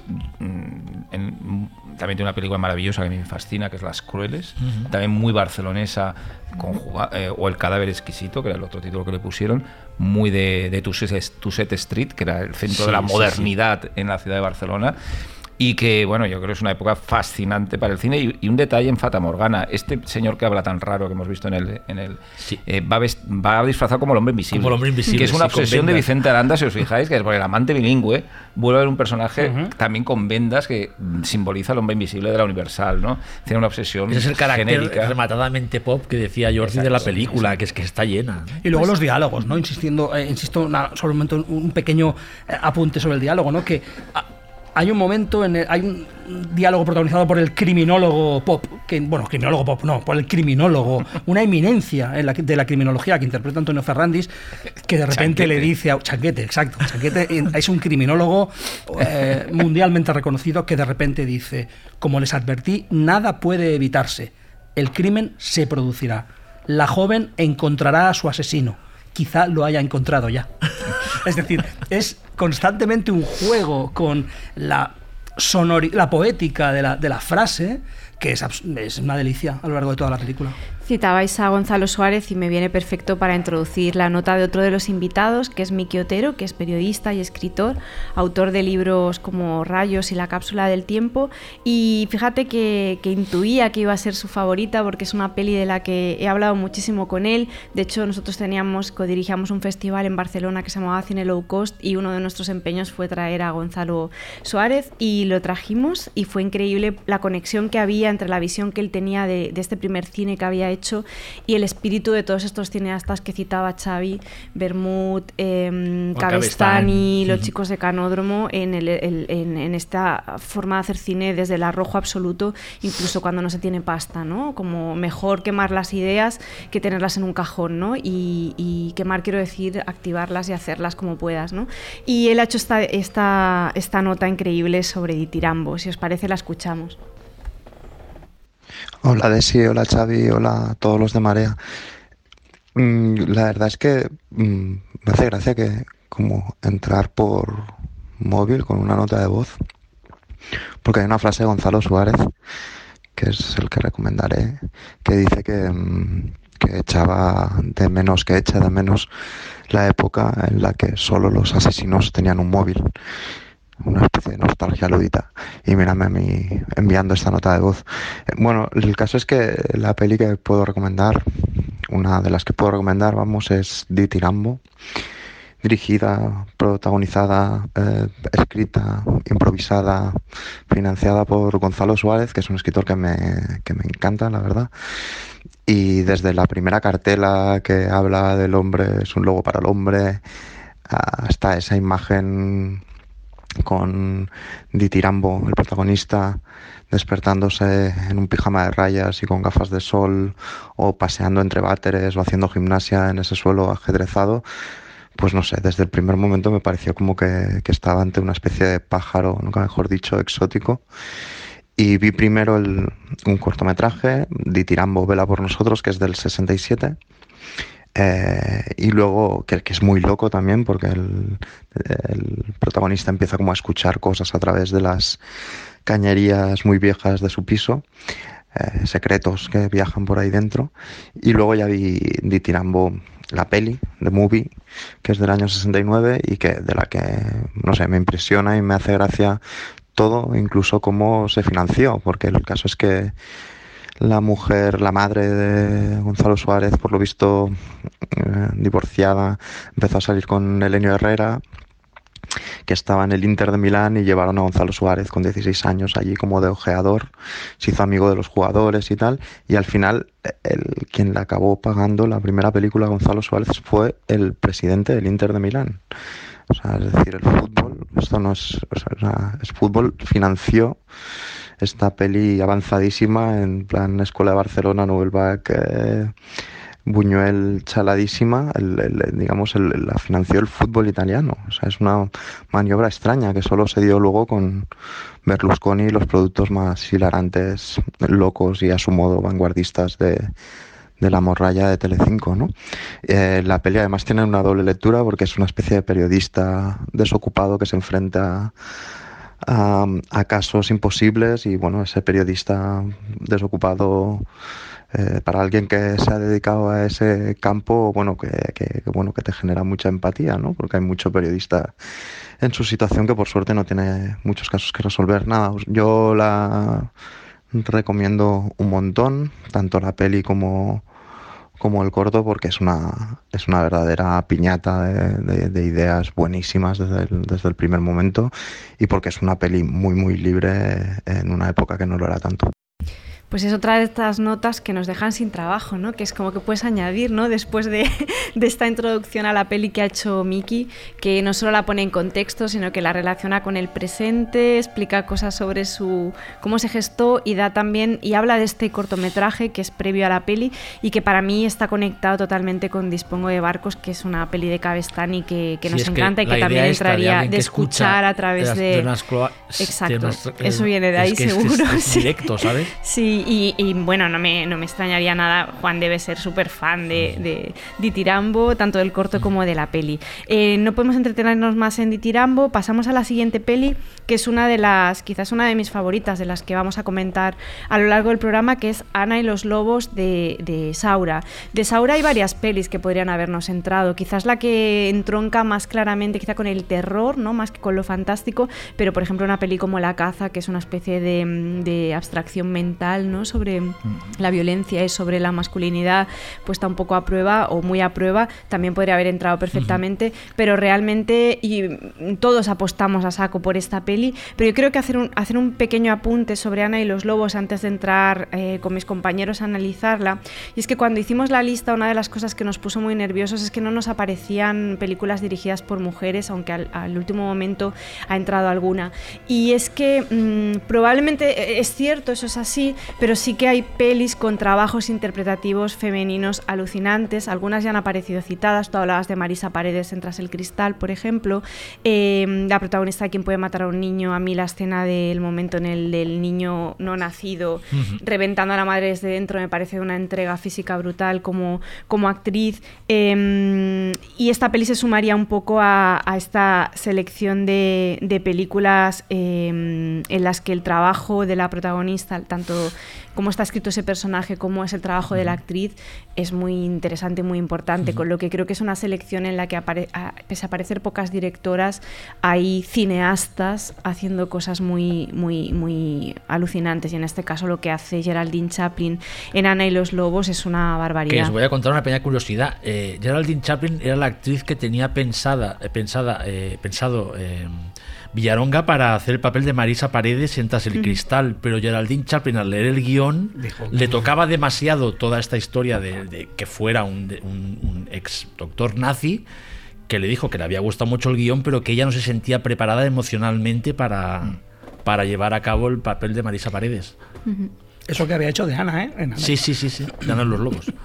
No, lo de Ana Bueno, y los Lobos. Bueno, es que es, un Spanish Gothic, ¿no? Lo que hemos hablado aquí va a ser que es Sí. el tema del American Gothic, es un cuento gótico, o sea, es, es maravillosa, o sea. Es una peli con un doble rasero, ¿no? Por un lado es cine social, claro, es una peli muy crítica con la sociedad de la época y en la que es una chica que llega a una casa que es de su familia y en la que varios miembros de la fa- son- es, es familia, ¿no? De No, los- es es la- es- Viene- es viene a cuidar los niños, sí. Y Sí, entonces los eh, distintos miembros de la familia representan distintas instituciones ¿no? de la sociedad de la época, ¿no? La iglesia, ¿no? Eh, el ejército, eh, o sea, está todo representado Sí, de una forma muy Sí, clara Y, y- y una alegoría muy fácil en realidad, pero al mismo tiempo muy necesaria, una peli hecha en el momento en el que se hace, ¿no? Eh, entonces tiene esta, como esta doble vertiente, que por un lado es un cine casi político, podríamos decir, porque es un cine muy crítico con la época, hecho en un momento en el que parece raro que se haga esta peli, pero esto es otra teoría que, ahora, que ayer hablábamos con Ángel y que ahora comentaremos, pero al mismo tiempo, como peli de horror, es casi una peli tipo La última casa a la izquierda o, o- o- O La matanza La de matanza de Texas. ¿no? Como la, el, el personaje cándido que viene de fuera, que, es, que representa un poco la modernidad y que es totalmente agasajado desde dentro por, por una comunidad Y también asalvajada. con ese reverso y- ambiguo, porque juega un poco con todo, ¿no? La gente que vive en esa casa, ¿no? Como si. No, no sé si decir inocentemente, ¿no? Como no sabe dónde se ha metido, de ahí el título y los Lobos. Es una peli que, bueno, esa ambigüedad la, la, la, la, la utiliza muy bien, que es una cosa que se echa de menos ahora en parte del cine actual, ¿no? Que parece que todo el mundo es bueno o malo. O sea, esa ambigüedad que tiene ese cine en los 70, de que los buenos no son buenos, los malos no son malos, y no sabes muy bien con quién empatizar, ¿no? Ahora siempre esta manera de que hay que ir con alguien en la película. Pues a veces no hace falta ir con alguien, a veces te pueden caer todos mal o no. Y creo que Ana y los Lobos juega muy bien con este rollo ambiguo de quién es el verdugo, quién es la víctima, aunque la peli acaba como acaba, juega muy bien con todo. Bueno, tiene, eh, de lo ha explicado, más que una película em, social, es, es el- un ejemplo del cine metafórico que Saura hace en los años 60, un cine, y 70 casi, ¿no? Pero sobre todo los años 60, un cine que juega claramente a la idea de, de construir metáforas más o menos elaboradas que siempre significan otra cosa o siempre significan algo más de lo que, de lo que explícitamente se manifiesta en pantalla, ¿no? En este caso, Rafael Aparicio, la madre de la, la matriarca, es España. Y sus tres hijos son, eh, José es el militar, eh, Fernando es el misticismo y la religión, y Juan es la represión sexual. Tres pilares sobre, lo que se construye, sobre los que se construye España eh, durante la dictadura franquista, según Carlos Saura. ¿no? Las tres patas de la vieja España. Y en ese contexto aparece Ana, la institutriz, institutriz inglesa, que es precisamente aire fresco de, de Europa o de Inglaterra que llega. ¿no? Y lo que se dedican los tres hermanos es a practicar diferentes clases de abuso brutal sobre el espíritu y el cuerpo de Ana. ¿no? Eh, y a partir de ahí se, se va construyendo un, un, eh, un calvario eh, para Ana que, que- que es, eh, intermitente porque no parece que esté, eh, que, que esté sufriendo ella. Ella le, tiene escenas con cada uno de ellos en las que ella colabora, en las que, eh, por ejemplo, con, con el hermano que colecciona mm, trajes militares, ella se muestra muy, muy, muy amistosa o ayuda a Fernando, el personaje de Fernando Fernán Gómez, a pintar la cueva de Cierto. blanco. Es decir, ella tiene interacciones con cada uno de ellos y va descubriendo poco a poco que cada uno de ellos busca algo de ella, ¿no? Y lo dice explícitamente, dice, ¿qué quieres de mí? ¿Tú quieres que vista a tus soldados? Eh, ¿Tú quieres mi pelo? ¿Tú quieres acostarte conmigo? Es decir, ella va descubriendo que realmente todos quieren exprimirla, ¿no? Hasta, hasta el final. Y luego hablamos del final, si quieres, porque a mí el final me, me parece muy interesante. ¿Y qué pensáis de todo este rollo que tiene? Tiene esa especie de cuento macabro, de, de- de- no, no infantil, Bueno, porque son, que, no sé, eh, porque ya Ana y los lobos, aparte toda la estética y dónde, aunque es- claramente es la España de los 70, tiene un punto como de irreal, atemporal, ¿no? De, Bueno, sí, es que... de, eh, de- casa, de- de microcosmos, de microcosmos, ¿no? Como una especie de bola de cristal ahí que pasa, ¿no? Como que es Un que es un teatro. Es que Saura utiliza, en, eh, con muchos directores de la época, a través de la alegoría, a través del cuento, es decir, utiliza el- el- la, la narrativa del cuento para tratar un- unas historias que en el fondo son cuentos infernales, lo que ha dicho Jordi de- claramente de la de Rafael Aparicio como esa España, además, eh, esa España prefigurada como una, una mujer decrépita, porque la- el abuso contra las epiléptica, y mujeres epiléptica. y epiléptica, el abuso contra las mujeres viene a través de un matriarcado de las tinieblas. Es decir, que es la propia degeneración del concepto de matriarcado en la España de la época lo que eh, aprisiona y casi eh, provoca la extinción del concepto de mujer moderna, ¿no? de, la posible evolución de, la mujer moderna, utilizando de peones y de sicarios a unos hombres igualmente decrépitos por un matriarcado, es decir, un matriarcado terrible que es esa patria eh, perturbadora, extraña, construida sobre el fanatismo y sobre la religión estancada y, y- la falta de sexualidad, sobre todo, porque son personajes totalmente asexuados, incluso cuando intentan violar a la, chica, que lo hacen con movimientos casi extraños. Y yo querría reivindicar la figura imaginaria de Saura, de que como has dicho tú de sí, hemos hablado, hay muchas películas que podían estar aquí de Saura en esa época, que es estupenda, que sigue siendo muy desconocida, ex- exceptuando Cría Cuervos, que es una película emblemática, que no deja de ser un cuento de fantasmas, eh, de una manera muy, muy curiosa, pero películas como La Prima Angélica, El Jardín de las Delicias, eh, Elisa Vida Mía, que es casi una película de ciencia ficción en muchos momentos, o un cuento eh, casi de jugar con el tiempo.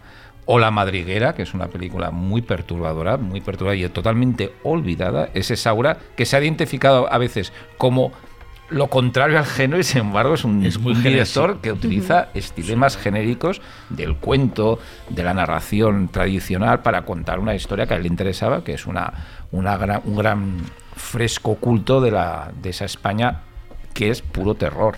¿Eh? Y yo creo que un último añadido, bueno, tú querías hacer Sí, una alusión al final, si te parece, yo solo, mm, un, que tiene un poco que ver con un final tan radical, es una peli del 73 y es una peli que compite en Cannes y es como, ¿cómo puede ser que esta peli se haga en España en el 73 y se exporte? Bueno, y ya- el ya- razonamiento es como sí. el... el- pues sí, o sea, aquí estábamos muy jodidos, está, estaba muy jodida la gente, pero convenía proyectar una imagen de que las cosas no estaban tan mal, ¿no? Y si tú llevabas una peli como esta a un festival internacional, eh, era como, co- era bueno, pues no deben estar tan reprimidos si, si realmente generan un cine así. Bueno, es una época porque que- la peli sí. no es, o sea, es, ale- es una alegoría ultra obvia, es decir, no Sí, es una sí, peli sofisticada en el discurso, es muy sofisticada en muchas otras cosas, pero es una peli cristalina, vamos, o sea, no se anda con rodeos para explicar absolutamente nada, ¿no? Ujú. No, yo lo que quería mm, al respecto de, de, de cómo, de cómo opera la película, perdón, de cómo la película funciona a, a- a nivel temático casi, ¿no? Una de las cosas más interesantes que tiene es precisamente la extraña relación que mantiene con su secuela chiflada Mamá 100, cumple 100 años. Sí, sí. Es decir, eh, la continuación de la historia de Ana y los Lobos es imposible. Por no vamos a decir cómo acaba la película, pero os podéis imaginar que la película no puede continuar. Bueno, pues continúa la película, con Mamá cumple 100 años, en el que el personaje de Ana vuelve a la casa y aquello en clave de comedia es como otra especie de eh, mm, ampliación de aquella casa, ¿no? Entonces me parece mm, esa relación conflictiva que Saura establece con la realidad, pero al mismo tiempo con su propio cine, mm, apostillando su propia película y tal, me parece uno de los factores más atractivos de Ana y los Lobos y una genialidad de ese Saura, de esa época de Saura, Sí, es- el Saura metafórico, el Saura más... Que posiblemente Mamá cumple 100 años es el cierre un poco de Sí, ese, ese cierre de Saura, esa- de ese que es Saura. Luego ya vendrá deprisa, deprisa y demás. Sí. Luego vendrán películas de otro cine social y luego ya pasa a su, a su etapa musical, donde se convierte en un poeta eh, y un músico de la imagen. Caner ¿no? los Lobos es otra película de fantástico y de terror psicológico, en este caso, a la luz del día. Con el sol abrasador de la meseta española, o sea, Sí, sí. eh, ¿no? esa idea del, del sol ¿no? español. los es- campos de es- Castilla. El campo de- es una casa A la luz aislada, del día, ¿no? No una casa aislada en el, Y aún en así- pleno campo de Y Castilla. aún así, la, Que las recuerda mucho, es- a mí recuerda el Texas, de Sí, sí, aquel no, no, plano sí, sí, que, a- que cuando Marilyn Burns llega a... Es que es- a- bueno, Marilyn, no, ¿cómo se llama? La chica de Caroline... Marilyn Burns. Marilyn Burns. Sí, pues eso. eh, cuando llega el primer paso a, a la matanza de Texas, a la que casa y del los Lobos ¿no? puede que sea uno de los de los de las primeras o del Spanish Gothic, ¿no? Que luego hemos visto hasta la, la visita del vicio de la Raz, ¿no? Como nuestro American Gothic empezó un poco con con esta Sí, sí, película sí. de Saura, o una de ellas. Y ahora vamos a la última peli de este bloque, que es El sueño del mono loco de Trueba. Esta es la peli por la que directamente casi nos matamos, porque es un poco la que ha generado más, más debate, porque es eso. algunos no lo veíamos tan claro y había el, eh, como Casi la facción que nos... de- Bueno, eso es verdad. Eh, bueno, a mí me tenéis que convencer porque está en esta lista y soy parte del podcast, eh, haciendo una defensa a ultranza, porque a mí me parece una peli interesante, pero probablemente no hubiera estado en mis 10 Mírala, cómo se pone favoritas. ella, eh. No, no, pero de verdad, o sea, tengo ganas de por WhatsApp no me habéis convencido. A ver aquí a viva voz. Bueno, es una película. De entrada, es una película que quizá es, eh, parece raro ponerla entre las películas raras. Porque es una película que tuvo mucho éxito en su momento, arrasó en los Goya. En los Goya Seis tuvo Goyas. seis Goyas, todos los Goyas importantes: mejor dirección, mejor dirección de producción, mejor fotografía de José Luis Alcaine, mejor guion adaptado, mejor montaje y mejor película. Y aún así puede considerarse una película rara. Trueba venía de hacer El Año de las Luces y de tener una gran acogida en Berlín, eh, una comedia con buenos actores, una comedia de prestigio en el marco español. Trueba era un tipo absolutamente prestigioso en el campo de la comedia y tenía una, una trayectoria o, apuntaba a una trayectoria eh, internacional interesante y sorprendió con una rareza, una adaptación de una novela de Christopher Frank, un escritor británico eh, residente en París, que se basa absolutamente en el misterio y en lo raro, en ir construyendo un ambiente pegajoso y enfermizo. Es un trueba juguetón, deciré. Es un No, trueba si no- juguetón que juega con el thriller. Si la habéis basado puesto en- con esa convicción, o sea, yo sé que basado en el juego bien, pero- psicológico, apoyado en actores impresionantes, muy perturbadores, un Jeff Goldblum que está muy bien, Miranda Richardson que está eh, bellísima además, un papel que no es muy largo, pero eh, absolutamente magnético, y dos hermanos misteriosos que hacen un papel eh, con una relación enfermiza que también están estupendos. Trueba parisino, la película está ambientada en París, aunque solo sea por eso ya me recuerda a Polanski. A mí es muy- que- es es que- muy Polanski la Es que me película. a mí es que me gusta porque me recuerda al Polanski de frenético, de Belquimérico Inquilino. Sí. Es el. Y por el argumento también es Polanski, el argumento también Totalmente, recuerda mucho a totalmente. Un Y ese de juego Hiel meta o- que también está en, en El Escritor, en la película, en el Ghostwriter, Writer, la película de Polanski, ese ambiente meta, de metalenguaje, de jugar con la ficción de una manera muy. del- de la creación. Del, del, del mito de Peter Pan, del no saber crecer, del haber crecido mal, de la relación con lo que es más joven, más perturbador. Bueno, hay una serie de lecturas todas muy sutiles, una película sin grandes efectos eh, efectismos. Es decir, siempre estás esperando que pase algo muy fuerte y no llega a pasar, pasan cosas, pero no llega a pasar algo muy fuerte y luego con una... eh, es otra de esas películas que se atrevían a, a- a ta- a tocar temas y sensaciones que hoy en día son más difíciles de, de tocar, ¿no? Es decir, yo creo que es una película rarísima. Eh, siempre fue un objeto extraño. Yo creo que incluso, aunque sí que es verdad que ganó los Goya, yo creo que a mucha gente le cogió por sorpresa aquella noche en los Goya. Aquí Ujú. el arrebato de buen gusto de la academia, que no es muy habitual, pero en el. eh, y creo que se impuso alguna película mucho más, ahora no recuerdo, mucho más favorita en, ese sentido. Yo creo que es una película que sorprendió a todos y a mí que tengo que reconocer que tampoco Fernando Trueba es el director de mi vida, eh, aunque le tenga cierto respeto por películas como El Año de las Luces o como alguna más que creo que dentro de la comedia son interesantes. Yo creo que eso es un- una rara avis, por eso está en esta lista. Es que a lo mejor si fuese otro director diríamos, no, pero es que Fernando Trueba haciendo esta película con un casting internacional, con un aparato de producción en París, con, con esa temática, esa novela de un tipo que era maldito, Christopher. Frank, que fue un director de cine eh, también que también hizo películas con Valeria Caprisky y tal, muy extrañas, que murió eh, muy prematuramente, ¿no? Todo era como eh, una película muy muy com- muy atípica, y más para el cine español, bueno, de Y las y que, está- hacía Andrés que Vicente Gómez. Actualmente también, ¿eh? está, es una película algo olvidada. A Muy pesar, de que, olvidada. a- pesar de que ganó tantos Goya y que es de Fernando Trueba, es una película que no está editada en Blu-ray, por cierto, creo, y una buena sí, edición, pero, divisa, pero realmente está. No es una película que ahora esté muy reivindicada. No, no, no. En cualquier caso, como co- es, es una película que está construida de una forma muy brillante sobre el enigma, sobre el misterio, un, un misterio que va enrareciéndose y eso es- está muy bien conseguido. Demuestra que Trueba, desde luego, es un cineasta mayúsculo. O sea, como director de cine es un tipo muy, muy, muy hábil y muy capaz.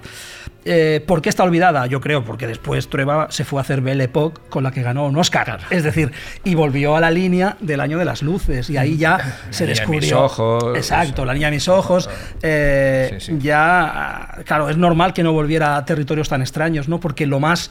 em, la comedia es lo que empezó a darle realmente réditos y crédito como, como cineasta, ¿no? Desi, ¿te han convencido? Bueno, voy a aprovechar los cinco minutos de pausa que tenemos ahora para poder ir al lavabo y demás. Para ver la película para con pensar, para pensar si me habéis si compras. convencido o no. La voy a volver a ver porque la verdad es que mi recuerdo es muy vago, pero bueno, sí ha sonado convincente. Pero de todos modos voy a meditarlo estos cinco minutos. Tenéis cinco minutos de pausa y volvemos ahora. Muchas gracias. Estás escuchando Radio Primavera Sound. RPS. Marea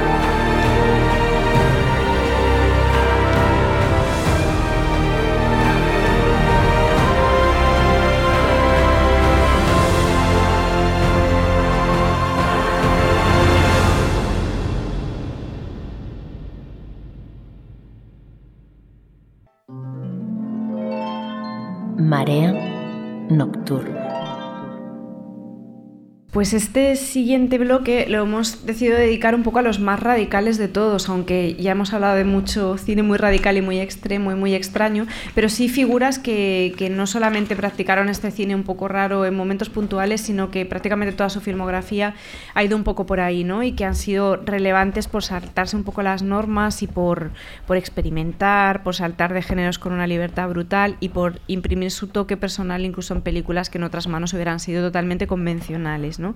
Eh, sale ahora por primera vez el nombre de un director que vamos a introducir con un, con un, con un poco de música, si os parece, y hablaremos ahora de la película que hemos elegido. Hola amigos de Marea Nocturna, bueno, es un placer para mí colaborar con mi podcast favorito. En este caso para aportar un título a su lista de películas de culto de cine español. Se trata de La campana del infierno de Claudio Guerín Gil, que creo encaja bien en la propuesta, sobre todo porque es una película maldita hecha y derecha. La razón básica por la que es maldita está en que su director falleció en un accidente mientras rodaba la película, que fue concluida después por Juan Antonio Bardén, que filmó la escena que restaba. Eh, la campana del infierno es la historia básicamente de un joven que sale de un psiquiátrico para planear una venganza contra quién o contra quienes lo internaron. Eso en principio porque después la película tiene algunas cosas muy poco claras, un sinfín de caprichos y cositas de guion no del todo bien concluidas, que hacen de la película una cosa extraña e imperfecta y creo que ahí está su fascinación. La película también combina el gótico con referencias directas a Edgar Allan Poe, con claros ejemplos del giallo y el thriller europeo que estaba en auge en ese momento, y hasta con escenas muy cruentas, casi documentales de un matadero, muy gráficas, que por momentos hasta sirven como montaje paralelo a otra escena de tortura mujeres desnudas. En fin, es una ensalada misteriosa y extrañísima, con un clima muy envenenado, que creo que vale la pena revisar y a quien no la conoce les recomiendo que la busquen por ahí porque van a pasar un momento inolvidable o algo así. Bueno, eh, les mando un abrazo a todos. Bueno, como seguía pensando en el mono loco, me he despistado un poco y he dado pie a una canción, perdónenme ustedes, en vez de a esta nota de voz, que es la nota de Javier Diz, que es un crítico y periodista argentino, que aparte tiene un podcast maravilloso que se llama Drinking Buddies, con otros dos colegas, que son Diego Lerer y Diego Brodersen, que os lo recomiendo muchísimo. Y aparte de saber muchísimo de cine, de música, él también es músico, eh, controla mucho de cine español extraño y, y, nos propuso hacer una nota sobre esta peli, que, que fue otra que, que, que barajamos. Sí, sí, barajamos bastante en nuestra lista, pero al final cayó, no sé muy bien por la razón, supongo bueno, por una cuestión solo de número y solo 10. Uh -huh, exacto. Y, pero sí que fue una de las pelis que nos parecía que, que tenía también la leyenda esta extra, ¿no? De, de, de, de esta fatídica bueno, es que muerte. El, Claudio Querín se cayó del, del, del, mismo campanario. del, mismo campanario. donde estaba la campana del infierno. O sea, exacto. Que, sí, sí. Peli maldita, más maldita imposible y fantástica, por cierto. Uh -huh. Una rareza una, absoluta que, y una pena que conecta porque... contra el cristal. Toda esa sí. escena de las mujeres colgadas como en un matadero sí que tiene una conexión con Villaronga también, o sea, una peli de estas rarísimas, en el buen sentido. Y una lástima la muerte de, de Claudio, porque mm. era un director con mucha proyección, que además venía de un éxito brutal de taquilla anterior, La Casa de las Palomas, una película también muy rara, a pesar de ser un éxito comercial, y muy perversa, con Ornella Muti, me acuerdo, sí. eh, que fue un hito sexual de la época en España. Y ahora nos dirás que la viste en el cine. No. La película. Igual de restreno. Eh, no, eh, pero bueno, se intentó. Pues Por Ornella no. Muti yo lo intentaba todo desde muy joven. Aquí nuestro homenaje a Ornella Muti, a Claudio Guerín y a la campana del infierno. Y pasamos a un director que no podía faltar en, el, en este programa sobre cine de culto, que es Jesús Franco. También nos costó dar con un título y más en una filmografía tan inabarcable y, y, y en algunos fragmentos extraordinariamente extraña. Y al final la película que, que ha salido ganadora es Miss Muerte. Ángel, adelante. Bueno, es que yo soy un fan total del Jesús Franco, que es menos dado a ser eh, idolatrado por sus legiones de fans, porque es que eh, Jesús Franco sería un director de vanguardia que se disputaría en los festivales de, ya no solo de género, sino de muchos sitios en la época que está más extraña, donde encadenó una serie de películas en la primera época muy claramente fantásticas, como es el caso de Miss Muerte, pero yo creo que además Miss Muerte es mi favorita por esa mezcla insana pero absolutamente maravillosa y en blanco y negro de jazz, perversión sexual, fantasciencia, doctores malignos o, evil doctors, todo un, collage eh, absolutamente fantástico de todo lo que le fascinaba a Jesús Franco, evidentemente erotismo, eh, mujeres eh, vengadoras, es, una, es una, una, venganza de una mujer, en un concepto muy Frank muy, muy Friedland del Mabuse, que era lo que le gustaba a él de serial, de Follett, de los vampiros de, la época muda. Bueno, todo un cóctel maravilloso. Y, y que luego mm, eh, hay una época después de, de, Franco que también me interesa mucho, que es la de películas como Succubus o, Venus in Furs. O She Kills en Ecstasy también. o incluso Las Vampiras, que lo descabalga un poco de ese Franco que, bueno, de Jesús Franco, un poco más eh, eh, populachero, más del cine de terror más chusco, o de cine más erótico, que también tiene sus cosas interesantes, pero es que esta Miss Muerte es una auténtica joya que sigue sin ser concebida como tal dentro de España. Es decir, es una película. En, Francia ha sido editada en una edición de lujo, como una película importantísima. España sigue siendo Jesús Franco, el freak, ¿no? Eh, y sin embargo, esta es una película de, que tiene unos contenidos visuales, es una delicia visual. El baile de la chica en el cabaret aquel número con el maniquí haciendo de araña, de mujer araña, es uno de los con momentos, la tela araña eh, pintada en el suelo. Es uno de los momentos más fascinantes. Y Estela Blaine, que está fascinante ahí, todos los crímenes, que es un poco como una especie de venganza pre-Doctor Fipes. Sí, sí, Sabes que después en Chiquills en Éxtasis, repito, repito otra vez, se lo da Miranda. Está, bueno, a mí me parece otra. Eh, conectando con Fata Morgana, otro artefacto completamente pop. Es en blanco y negro, pero hay momentos que parece que estás viendo los colores de un cómic. Sí, sí, es filmado es, la influencia que tiene del Fumetti. Y recordemos que el, el, coescritor del guion es Jean-Claude Carrier, Exacto. que estaba con Buñuel y se apuntó a esta fiesta de Jesús Franco genérica, que en muchos casos es una especie de Diabolic, Danger Diabolic de Mava, pero en blanco y negro. O sea, ese tipo de cine, también hay cosas del crimi alemán, del Fumetti y tal. O sea, es como una amalgama ultra pop que funciona a las mil maravillas con actores en estado de gracia, que realmente es, lo dices tú Ángel, es una de esas pelis de Jesús Franco, por ejemplo, Gritos en la noche sí que también podría haber salido en la lista, aunque es más terror. Es otra peli que está mucho mejor considerada, que también es muy buena, pero Mis Muerte quizás es es como una es, Franco mirando a, la altura no del baba de la época no de Ricardo Freda no de, la, mejor versión de esos dos directores en esa mezcla de géneros en los 60 que funciona a la perfección con Mac Doctores que tiene todo máquinas extrañas artilugios. Bueno no sé es un es una obra maestra. Es casi podríamos llegar a decir que es casi la mejor película de la extensísima filmografía de, de Jesús Franco, por lo menos a mi modo de ver, la que más me gusta a mí por muchas cosas posibles. No, que en inglés era de Diabolical Doctor Z, ¿no? Diabolical Doctor Z. ¿Cuál hubierais recomendado aparte? ¿Igual Vampiros Lesbos o algo así? Vampiros Lesbos es la banda sonora que estamos escuchando. Venus in Furs también es una película que... Y Necronómico. Son películas muy, muy semejantes. Eh, Kills en Éxtasis. es, que es fantástica, ¿eh? realmente. bueno, hay, hay un buen puñado de películas de Jesús Franco muy recomendables y que merecerían una lectura eh, detallada porque, repito, está ese peligro de director de lo barato, de tal, de que, de que rodaba sin medios tal, cuidado, porque Necronomicon se pasó en el Festival de Berlín en sección oficial en su tiempo. Yo quería recalcar que eh, en Ecstasy como Necronomicon y tal son películas que a nivel de cómo están rodadas hay una inventiva visual, aunque fuera solo quizás a veces por la pura estética, pero el cine a veces es eso, son imágenes. Hay unos ángulos de cámara extraños, sobre todo en Shekils en Ecstasy, como todos los asesinatos. Un asesinato visto desde un globo dentro. O sea, es una, una, un brainstorming de, puesta en escena que luego directores que han venido después de cine de, cine de cine fantastic más de autor le han, le han copiado. O sea, era un tío que hacía en la época cine de explotación que, que, era puro arte, o sea, era artístico por las licencias que se tomaba de, de, libertad a la hora de rodar. lo grande en Jesús Franco es la inmensa libertad de su cine. Para bien y para mal. Es decir, es un, director absolutamente anárquico que de esa anarquía y de esa libertad sacaba momentos en muchas de sus películas. Mis muertes es una de ellas, absolutamente brillantes y, a recordar y, dividir y, diferenciar de un cine más de explotación. Es realmente un. Mis muertes para mí es una, una joya del cine español y una rara avis donde las haya. Yo voy a dar paso ahora a la voz de otra invitada, que es Lorena Iglesias. Lorena, aparte de ser una, una cómica extraordinaria, es muy fan del programa. Te mandamos un beso muy grande, Lorena. Y aparte me hace mucha ilusión que esté eh, en este programa, aunque podría estar perfectamente en todos los que hemos hecho y en todos los que haremos.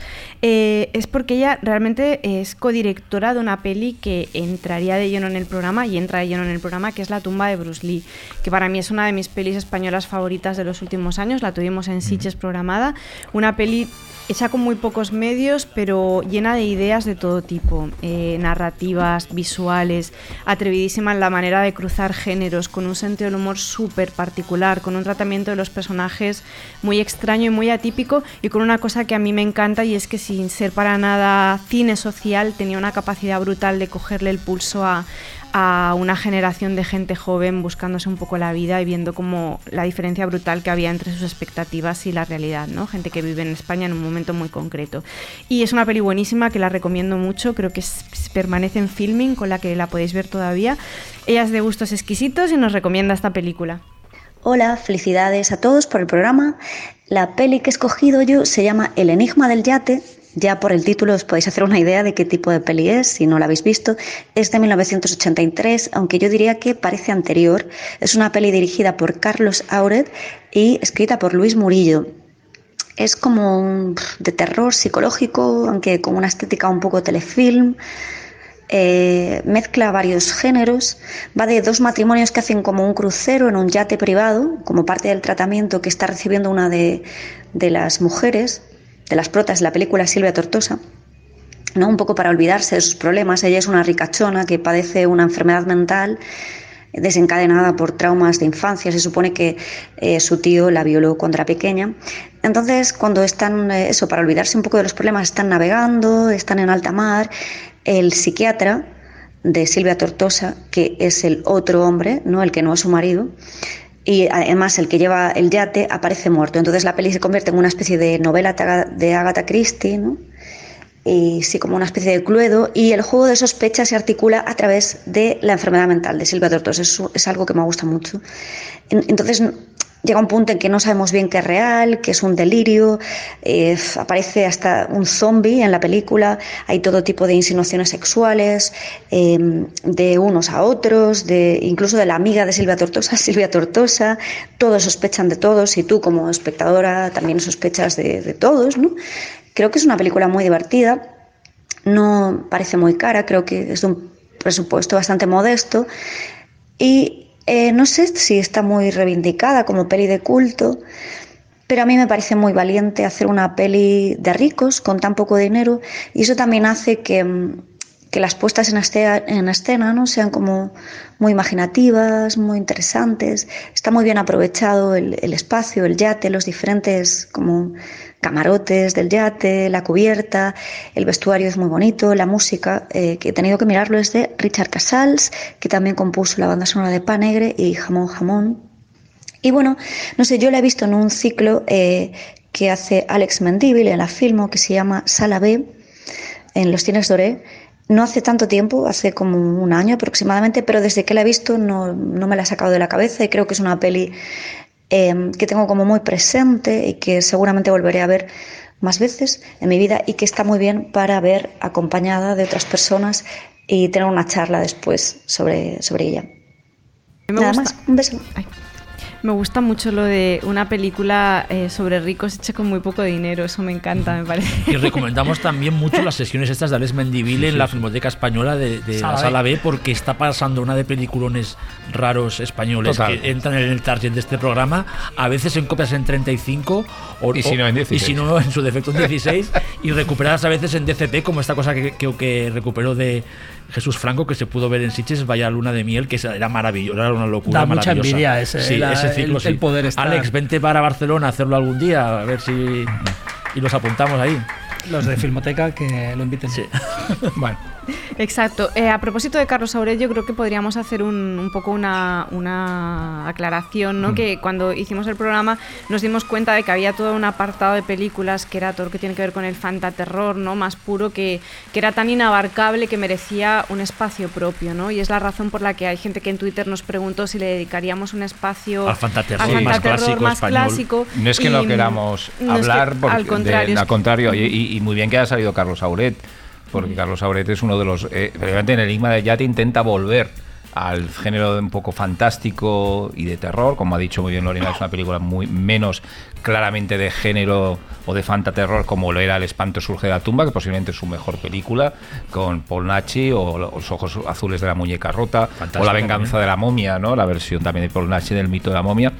Eh, Carlos Abreu que luego se perdió en el cine erótico con alguna película mítica como El fontanero, su mujer y otras cosas de meter, que, bueno, que es un, hito en el cine ese, por no decir nada del hombre del pito mágico.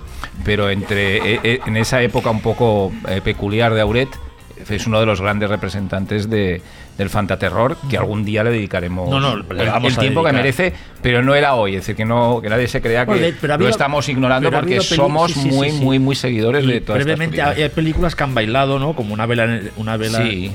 Sí, hay muchas que están en la. De, de Eugenio Martín y luego El Huerto del Francés de Paul Nashi, que es la peli de Paul Nashi más, que, podía, que estábamos ahí dudando, pero que le dedicaremos un programa como Dios manda a esos grandes creadores del fantasero español de la que somos fans locos, totalmente. Mm, cambiamos un poco de tercio, nos vamos a la última peli de este bloque, que es una peli en la que creo que coincidíamos todos y que creo que es una peli que a todos nos pasó lo mismo, ¿no? que, que fue bastante chocante verla, o sea, estas pelis que te generan un impacto por lo imprevisible. Y, ¿no? Para y lo siguen provocando, y lo sigue provocando por muchas vez. razones. A mí una de las razones es que de golpe no podía aceptar cuando vi la película, que es hace bastantes años, eh, que el protagonista fuera Vicente Parra, porque era como un actor al que asociaba a un tipo completamente a un tipo de cine completamente distinto. Vas Alfonso XIII. Exacto, el cine que, que, que, se veía mucho en televisión cuando yo era pequeña y que asociaba también un, poco galán, como un galán, para, la generación de mi madre sí, sí, y de golpe en una peli tan extraordinariamente radical como, como es La Semana del Asesino de Eloy de la Iglesia que es una peli de asesino, pero abordada de una forma completamente extraña y al mismo tiempo muy crítica. Es una peli que también está con, que, es este cruce imposible y muy llevado al extremo de lo social con el, con, el, terror y puro, el costumbrismo ¿no? Y el costumbrismo que vuelve a estar ahí. Bueno, a mí me parece una, a mí me parece una obra maestra absoluta que vista no para, cuando la vuelves a ver te sigue sorprendiendo cómo fue capaz hoy de la Iglesia de, hacer esa película que gracias a Dios ahora se ha rescatado casi en un, en un montaje completo, aunque hay escenas que siguen estando cortadas como, o no aparecen, como hay un encuentro, había un encuentro eh, homosexual y había, y había en, la, en la que hacían el amor Vicente Parra y Eusebio Poncela en la piscina, en esa escena que están en la piscina, que en los sextas de la edición que ha salido en Divisa se puede ver un estrato de 10 segundos, que aparte Vicente Parra no puso ningún Ningún, no, ningún, porque era un poco la. Porque él quería, él quería cambiar. Él le hace Nadie yo gritar, que es otra película espléndida de los de la iglesia también. Él, hizo dos películas con los de la iglesia para cambiar esa imagen de, quería dejar de galán. Y encima él es productor de, de, La Semana del Asesino. Bueno, a mí me parece una, una peli absolutamente fascinante. Eh, básicamente, ¿no? Es un, es un obrero agobiado de la vida que empieza que le da como una especie de golpe de calor, ¿no? Y empieza una espiral de, de muerte y destrucción eh, que realmente da mucha grima. O sea, es, es una peli de esas que huele, que acabas oliendo el, el apartamento ese a sopa, a sopa Flori, ¿eh? esa, esa compañía que se inventa, que se inventa, que parece un poco de staff, ¿eh? de, de Larry Cohen, Flori un tío que va dejando las partes de los cuerpos que mata en, la máquina esa que hace caldo de, de, vaca. O sea, realmente la estás viendo, la escena del matadero. Es una película que hay que recordar, eh, lo explicaba lo explicaba esto de Iglesia, que tuvo 60 cortes de la censura. O sea, lo, que tuvo, no, lo, que no, sé cómo la cortaron. Tampoco sabemos la que hemos visto al final. Hay varias versiones, sí, hay creo, varias. ¿verdad? Hecho, bueno, hay una, la más completa, la que está es la editada de en España. De hecho, eh, él, ellos, recupera, ellos sí, sí. recupera fragmentos de, de otras ediciones, ¿no? Americanas. Él, en la película se presenta la censura con un guion que la censura aprobó, mientras Aloy de la Iglesia hacía su versión para ver si para ganar tiempo y a ver si colaba. Lo que pasa que la masacraron absolutamente. Y es una peli que, por si no ha quedado así claro el argumento, es una peli que parte como de, de una serie de muertes que empiezan siendo accidentales y acaban volviéndose como una espiral de violencia cada vez más sofisticada de algún modo. Y es una peli sobre la represión, sobre las consecuencias de la represi- represión de todos los tipos, ¿no? Y, y sobre la clase Sí. también, sobre la diferencia de clase. O sea, es una peli con un pozo social y crítico de la época brutal, ¿no? Yo creo que es una pesadilla sí, sí. sobre el tardofranquismo, Mm, es decir, exacto, es una, sobre el total. desarrollismo urbano fe- feroz, porque donde vive el Él es una protagonista. chabola. Esta va a ser de ruido porque vienen a construir unos bloques nuevos que se ven ahí amenazando. Es una película de un ambiente visual absolutamente opresivo y también muy rodada a la luz del día en muchos casos, en muchos momentos y con en momen- mm, realmente muy mal rollera y sí. No, no me quería Jordi, decir ¿qué algo. querías decir? No, no, no, adelante, adelante. No, sí. que decía que eh, la, la manera también en la que es- utiliza el sonido, lo Sí, de las sí, sí. moscas, ese, ese, ese tic-tac del reloj, del reloj de casa que al principio es como el que activa la mente esta psicópata de, de Vicente Parra, que empie- o sea, tú no, o sea, no sabes muy bien por qué empieza a matar, sí que es por har- hartazgo vital, ¿no? Porque es un obrero. No, pero la primera, la primera, la primera muerte es completamente Es accidental. es accidental, pero él recuerda que tiene esta especie de golpe de calor cuando está en casa, ¿no? Es una, Porque es- es cabin fever, ¿no? Es Total, la- Totalmente, totalmente, porque es un tío que le, le- le- le- todo el rato le preguntan, ¿cuándo te vas a casar? ¿no? Es un tío que ya tiene cua- 30, 40. O sea, la escena del, de- del diálogo con el dueño de la empresa, que resulta todo este rollo de la mecanización, que también te está hablando de. Y después, ¿no? Le mete una historia, ¿no? Como. Sí, sí, no, esto- "Ah, te queremos, te queremos mucho como obrero. Entonces acaba y dice, que entre el siguiente obrero. O sea, en plan, esta deshumanización, ¿no? De las, de las relaciones humanas. Y después, una cosa muy chula, que es lo que decía Ángel al principio, que está conectada con Arrebato, porque Eusebio Poncela sale aquí, que hace de director de cine que está aburrido de la vida, vive en un, en un- en un- en un piso moderno y que empieza a interactuar con Vicente Parra porque le gusta sexualmente y se lo quiere llevar a la cama, ¿no? Y es como Eusebio Poncela, ¿no? Haciendo como el pre, el pre personaje así de, luego de Arrebato. ¿no? Que, que- que es muy curioso. Pero y luego re- reivindicará Eloy de la Iglesia, podemos dedicar todo el programa a él. Exacto, Es sí. decir, porque todas las películas son de esta época y de la época posterior más kinky, pero de esta época eh, más kinky, más política, mm, gota de sangre para seguir para seguir el techo de cristal. O una que a mí me encanta, algo amargo en la boca, que bueno, que es una película extraordinaria. Eh, o la criatura, no nos olvidemos de la Sí. criatura, porque eh, hablando de perros y de A muchos, a muchos el oído de la iglesia nos parece fascinante porque em, mantenía todo eso, todo ese discurso social evidente, ¿no? De la chabola al lado del edificio, eh, el obrero alienado.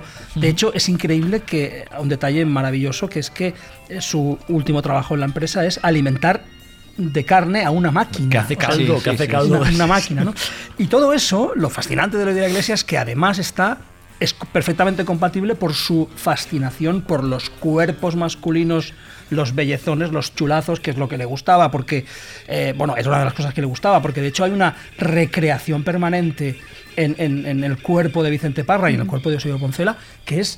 Bueno, es una peli muy erótica también. Absolutamente, totalmente. homoerótica, ¿no? Mm, Es decir, eh, eso, es decir, ese homoerotismo más la conciencia de clase, más el sensacionalismo, más el espectáculo cinematográfico. Pero de la iglesia realmente lo tenía todo, era un tipo Bueno, muy, y tiene muy, muy escenas luego interesante. magníficas como, como el- cuando se ve el proyectado su sombra, cuando Mm. está descuartizando de una que a nivel de puesta en escena son súper, son tremendas. Y, lo- y luego desen- un poco de, de sacralizar el Star System español del franquismo, del cine, del, cine del régimen. Vicente Parra, pero también Carmen Sevilla en, en El En Techo de El Cristal, Cristal. y en, el, en Adiós yo gritar. gritar. Marucci Fresno en algo más malo en la boca, es decir, hubo una tendencia de vamos a, des- a- a- todas estas figuras tan típicas del cine oficial, lo vamos, las vamos a Era dar, un director que se vamos a sacarlas del armario, a ¿no? romper con todo en esos Muy, muy- 70 un que, ya, director que- fascinante. que ya se permitían hacer más cosas, pero aún así sus pelis fueron masacradas por productores, por la, por la censura. Y una peli que es realmente es tan radical en su expresión de la violencia que a mí siempre me llamó mucho la atención que el título, no sé si inglés, creo era Cannibal, Cannibal Man, Man, sí, que era como sí. un- y me acuerdo una portada bastante Sí, sí, desagradable sí, sí. de no sé qué edición en DVD era. Blue Underground. Pero que no es Exacto, la de Blue pero- Underground. Pero, que no sí, es sí. caníbal, ¿eh? No es caníbal. No, de pero hecho- por eso que de hecho, ponerle- todo lo contrario. Y Pero no es título- todo le ponían caníbal. Y que por cierto, el, el- el final que él llama a la policía fue impuesto por la censura. O sea, es una de las, de las. O sea, tuvo que rodarlo así al final de la iglesia porque si no, no le dejaban estrenar la película. Él no quería acabar la película con, con el Vicente Parra llamando, ¿no? Que se queda ahí. Que tampoco me parece un mal final, ¿eh? Porque es en plan como el tío, ya estoy harto de todo, ¿no? Pero que no me cuentes el detenga. final. Bueno, es, lo detienen, ya está. Bueno, dejamos aquí este bloque y pasamos al siguiente. Estás escuchando Marea Nocturna.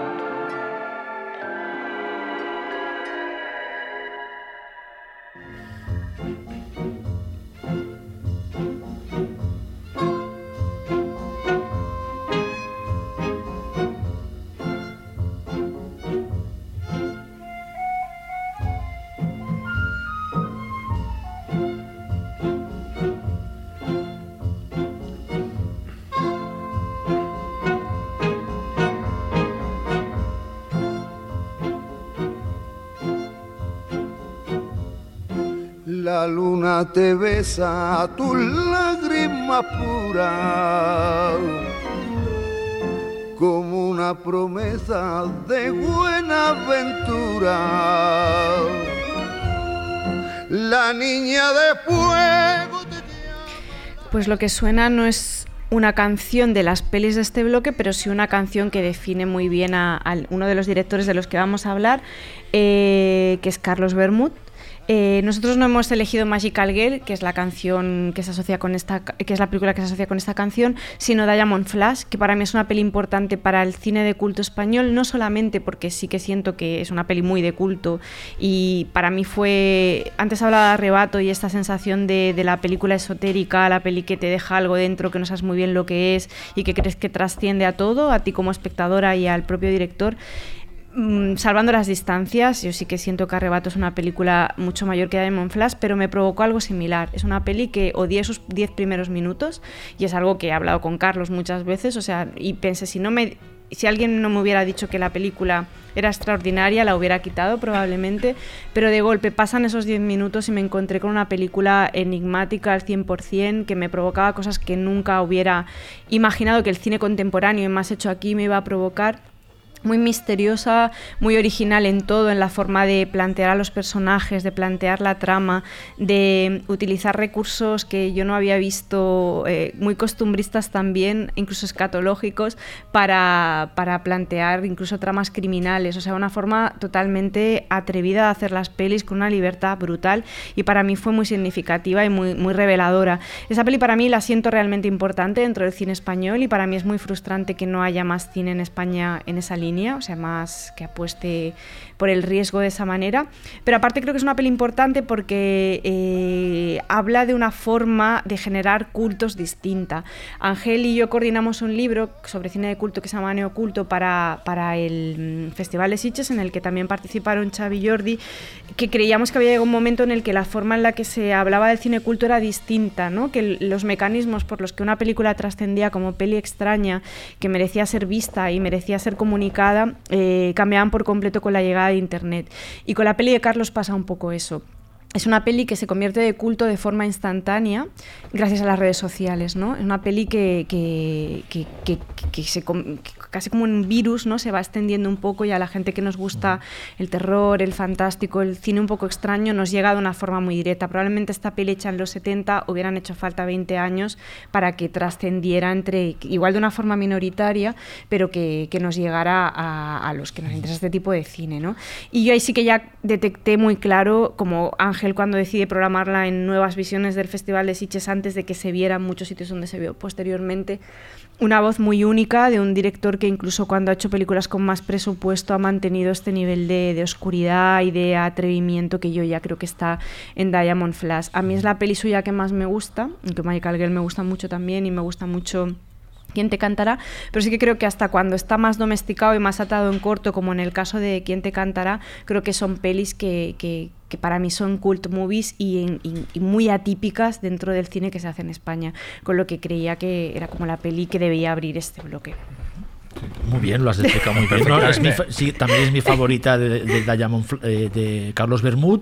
Es una, volvemos otra vez a ese tipo de película enigma. eh, es un enigma, es un misterio, toda esa parte de Yalo. Es una peli que a veces parece que no va a ninguna parte y eso mola, ¿no? Porque no es, no es, una, no es una historia clásica, es más el, lo que estás viendo en, es- en ese momento. Eh, y no sé, Bermud em, igual debería volver un poco a, a, esta, a, esto, a estos primeros años. ¿No? A esta primera película. Se ha perdido que un poco de frescura. Para mí también es mi favorita, aunque me gusta también Magic Girl mucho. Y bueno, yo creo que es la forma en que cómo codifica las referencias, cómo las traduce en imágenes, lo que hace Diamond Flash, un tipo de película de culto instantáneo diferente, ¿no? Porque no utiliza el guiño de una manera eh, provocativa ni tópica, sino que lo conjuga con una visión muy personal, el diálogo, el cine de superhéroes, el, el cómic, en un conjunto que resulta, por todo ello, extraño y que me recuerdan por el- ciertos métodos también libres que hemos citado antes, como eran los de Jesús Franco, ¿no? respecto a, a ciertos. eh, a, a Jesús Franco más, más Más interesante. Una peli muy barata, ¿no? Low cost total. O sea, es- no sé lo que costó, Sí, sí, pero que un poco inició, ¿no? Todo este movimiento. Con vuestro permiso, como vamos muy justitos de tiempo, me gustaría como citar algunas de las pelis que, que aparecieron como películas de cine de culto un poco más recientes, aunque algunas ya tienen algunos años, pero que valía la pena que estuvieran en el programa. Eh, una de ellas es The Birthday, que es la película de, de Eugenio, Mira. de Eugenio Mira, que es también una peli muy extraña en su cruce de película de terror y peli de instituto ¿no? americano. Es la apuesta que también me decía Kiko Vega por Twitter que era su favorita y me hacía gracia mencionarlo. Eh, otra que aparecía y que incluso estuvo a punto de entrar es Balada Triste de Trompeta, que es quizá la peli más extraña de Alex de la Iglesia, ¿no? Y que los cuatro amamos esa peli. Eh, es una peli muy complicada, muy difícil. Otra de estas pelis Amamos que la toca... peli y amamos a Alex, Y ¿eh? a Alex también. Y por Totalmente. favor, Alex, llamamiento, te queremos en el programa. Deja de rodar series ya de una vez que te queremos traer un día al programa.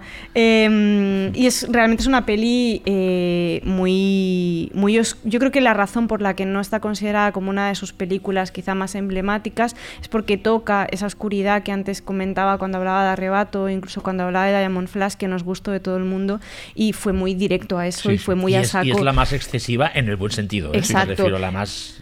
Sí, mucha gente hablaba de, en- incluso en listas americanas cuando hablaban de Joker, de la peli, de la, Sí, sí, la, sí. la peli hablaban de, hablaban muchísimo totalmente. de balada y creo que hay muchas cosas incluso en tratamiento de personajes y, Y, en y ojo, que anticipo que la nueva edición recuperada el montaje entero de Perdita Durango va a poner esa película también otra vez en el, en el, en el marco del culto y va a ser recuperada y va a ser reivindicada. Luego os voy a vamos a recomendar una peli Sí. que fíjate que aquí yo casi propongo un juego, que es eh, si escucháis el programa y os apetece opinar sobre ella, no os vamos a hablar de ella, sino que simplemente queremos saber qué os parece la peli, que es Fotos de Helio Quiroga, que es una peli tan rara, tan extraña y tan indescifrable, tanto puesta en contexto como vista de forma aislada, eh, que yo creo que más que decir nosotros, casi que me apetece saber un poco si la ves ahora. A mí fue una experiencia que me dejó totalmente loca, la vi en Sitges, esa peli yo, sí. Y, y, vamos, enarbolado por Quentin Tarantino, que estaba de jurado en aquel año. Una peli extrañísima. Le mandamos un beso muy grande a Helio, que es amigo nuestro también. Y por favor, ved la peli, recuperarla y a ver qué os parece. Y, y interactuar por redes sociales. Nos encantaría saber vuestra opinión y hasta dedicarle un podcast entero a Helio y a fotos. Venga, y vamos. venga, tiramos la casa por la ventana. Y ahora vamos a escuchar una nota de voz de, mm, de Fernando Navarro, que es el guionista de películas como Verónica, por ejemplo, y, de Toro. Musa también, de Toro. Eh, mm, Fernando ha destacado una peli que también estuvo en todas nuestras, eh, en, las en las listas previas, de un cineasta muy de culto también, y que no es la única película buena que tiene, sino que tiene varias y muy, muy de culto, insisto. Y Fernando destaca esta película. Hola, soy Fernando Navarro y la película de culto española de la que yo quiero hablaros es La Madre Muerta, de Juanma Bajo Ulloa. Es una película que nunca, no he olvidado desde que la vi en el 93 en Granada y que para empezar tiene la mejor set piece yo creo de la historia del cine español que gira en torno a un bote de salsa de carne bobril y una muerte accidental con cloroformo, en fin, una- todo el mundo que ha visto la película sabe de lo que hablo. Pero además la película tiene elementos eh, muy originales porque conjuga el melodrama gótico o el cuento de terror con esos personajes de cuento que tiene la película, el ogro que, que secuestra a una princesa que ha perdido la voz y la tiene atrapada en un castillo, en fin, esas cosas como de cuento, pero la hace vivir en una Vitoria Gasteiz que es real, que eso a mí me asombró mucho y siempre me asombra cuando la veo, que, que no renuncia a ser una película española con todas las identidades de la película española, pero al mismo tiempo es un cuento eh, increíble que roza la película de aventura, el psychothriller, en fin, eh, podría ser un pastiche y es todo lo contrario. Es una película con una originalidad y una identidad como seguramente muy pocas pelis eh, han tenido en el cine español reciente. Y además tiene la particularidad, algo chauvinista, de que la banda sonora, que es preciosa, se grabó en Granada, al lado de donde yo vivía, y eso hizo que aún me sintiera más cerca de la peli.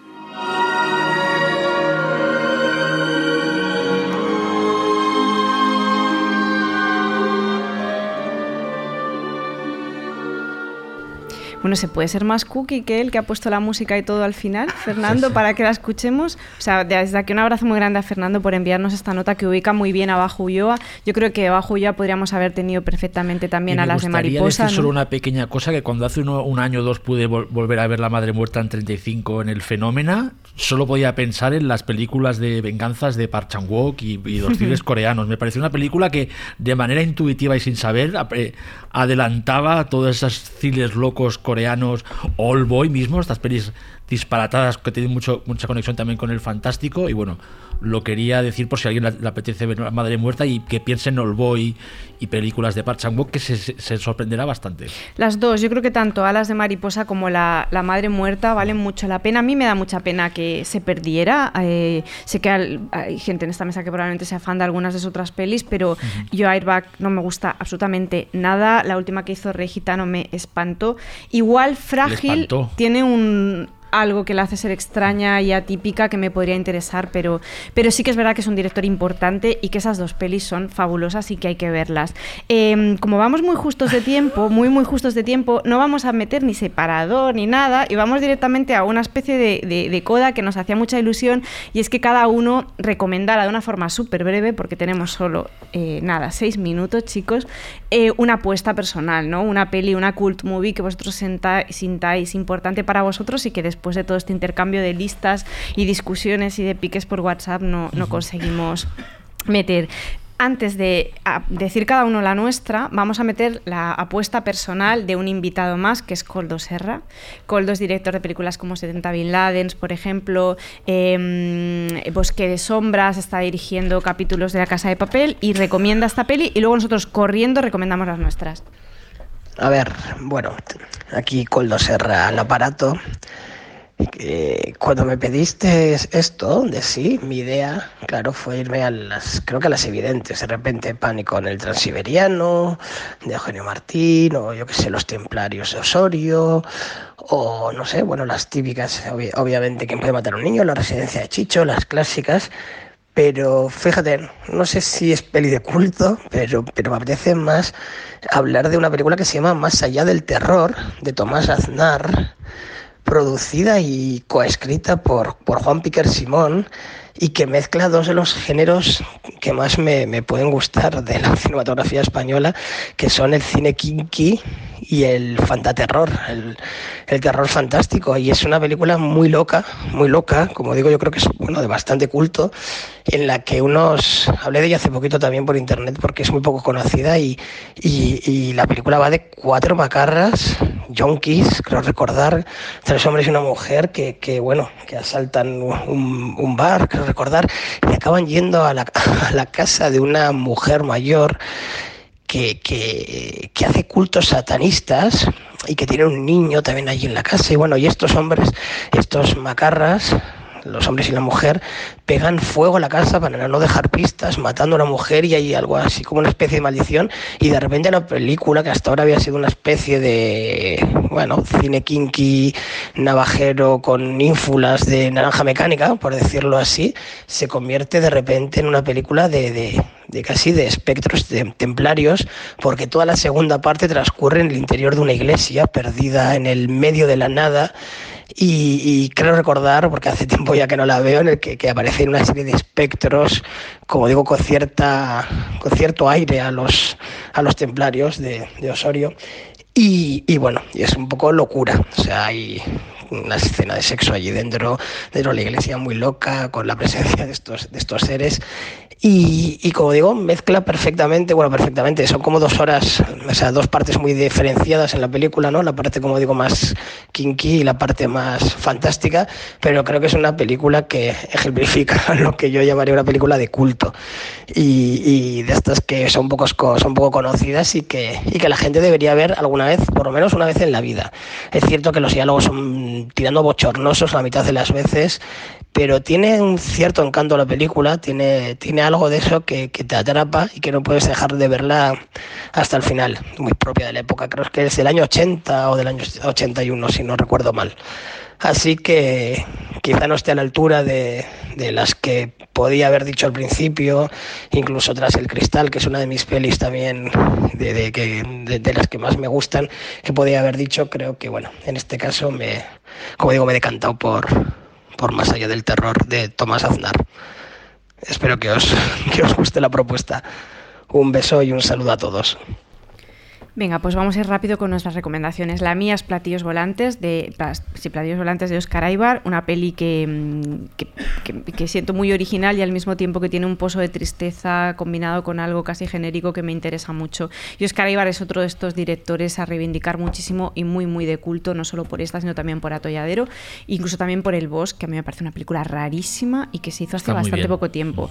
Con lo que, Chávez, ¿cuál es tu aporte? Bueno, yo El Refugio del Miedo, una, una, una rareza absoluta de José Ulloa, que es una ciencia ficción de cámara, una peli posapocalíptica, de una gente que después de una apocalipsis nuclear están debajo, viven debajo de un, un refugio, el refugio del miedo, y es como toda la como poco a poco toda la humanidad que les queda se va, se va degradando al estar ahí encerrados. Es una peli buenísima que pasa ahí debajo y que el director de, de 110 Cloverfield Lane Cloverfield se la vio porque es que es muy parecida. ¿eh? Venga, la o sea de que, Ángel, venga. que si no, no llegamos. Bueno, la, la, mía es eh, La Casa Sin Fronteras de Pedro Lea, un director famoso por El Bosque del Lobo en el género, y que aquí hace una historia muy claustrofóbica, kafkiana, de unos personajes captados y perseguidos por una especie de secta que no deja de ser en ese paisaje del norte eh, de Bilbao, aterrador, el, el, una especie de opus de radical eh, muy valiente para hacerla en la época y con una Geraldine Chaplin y Tony Sver maravillosos, una película de puro terror y que a mí me parece que debería ser más conocida porque sigue siendo la película maldita de Pedro Lea. Venga, ¿y la de Jordi? Pues mi recomendación personal es Vera, un cuento cruel, la película de 1973 de Josefina Molina, que por fin hemos eh, puesto una película dirigida por una cineasta española. Eh, Josefina Molina es una pionera, la primera mujer graduada en la Escuela de Cinematografía, por tanto la primera, digamos, di directora titulada de la historia del cine español. Una película basada en una historia de Auguste Villiers d'Isladam, que es uno de los precursores de la ciencia ficción. Eh, tiene una serie de relatos crueles absolutamente maravillosos. De hecho, este, el, el, relato Vera se puede encontrar en un libro que se llama Vera y otros cuentos crueles. Además fue precursor de la ciencia ficción con una novelita llamada La Eva Futura, predecesora de todas las historias sobre androides. La película de Josefina Molina es extremadamente romántica y simbolista, es una fabulación necrófila sobre, sobre la muerte, sobre la ausencia. Eh, para decirlo muy brevemente, es un triángulo amoroso variable entre un mayordomo que eh, oculta o, favorece los delirios de un aristócrata, el mayordomo interpretado por Fernando Fernán Gómez, el aristócrata protagonista es Víctor Valverde. Este, estos dos personajes forman un triángulo variable con la hija de un notario, que es Julieta Serrano, y una muerta, que está permanentemente presente, eh, ¿no? presente sin estarlo. ¿no? Eh, velas, eh, pasillos, criptas, gótico, ecos de Poe, lo tiene todo. Tiene obsesiones, necrofilia, crueldad, miedo, una película absolutamente recomendable para eh, los, los, los, interesados en el terror. Pues me parece un cierre maravilloso para este, esta edición del podcast dedicado al cine de culto. Muchas gracias a mis compañeros, como siempre, por vuestra sabiduría. Gracias a ti. Y a la gente que ha venido hoy aquí muchas a gracias estar con nosotros. por supuesto. Gracias y muchas gracias al equipo de Radio Primavera, a los técnicos, a Marta y, y a los oyentes, por favor, que interactuáis mucho con nosotros y estamos muy felices. Muchísimas gracias a todos. Hasta la próxima. Adiós.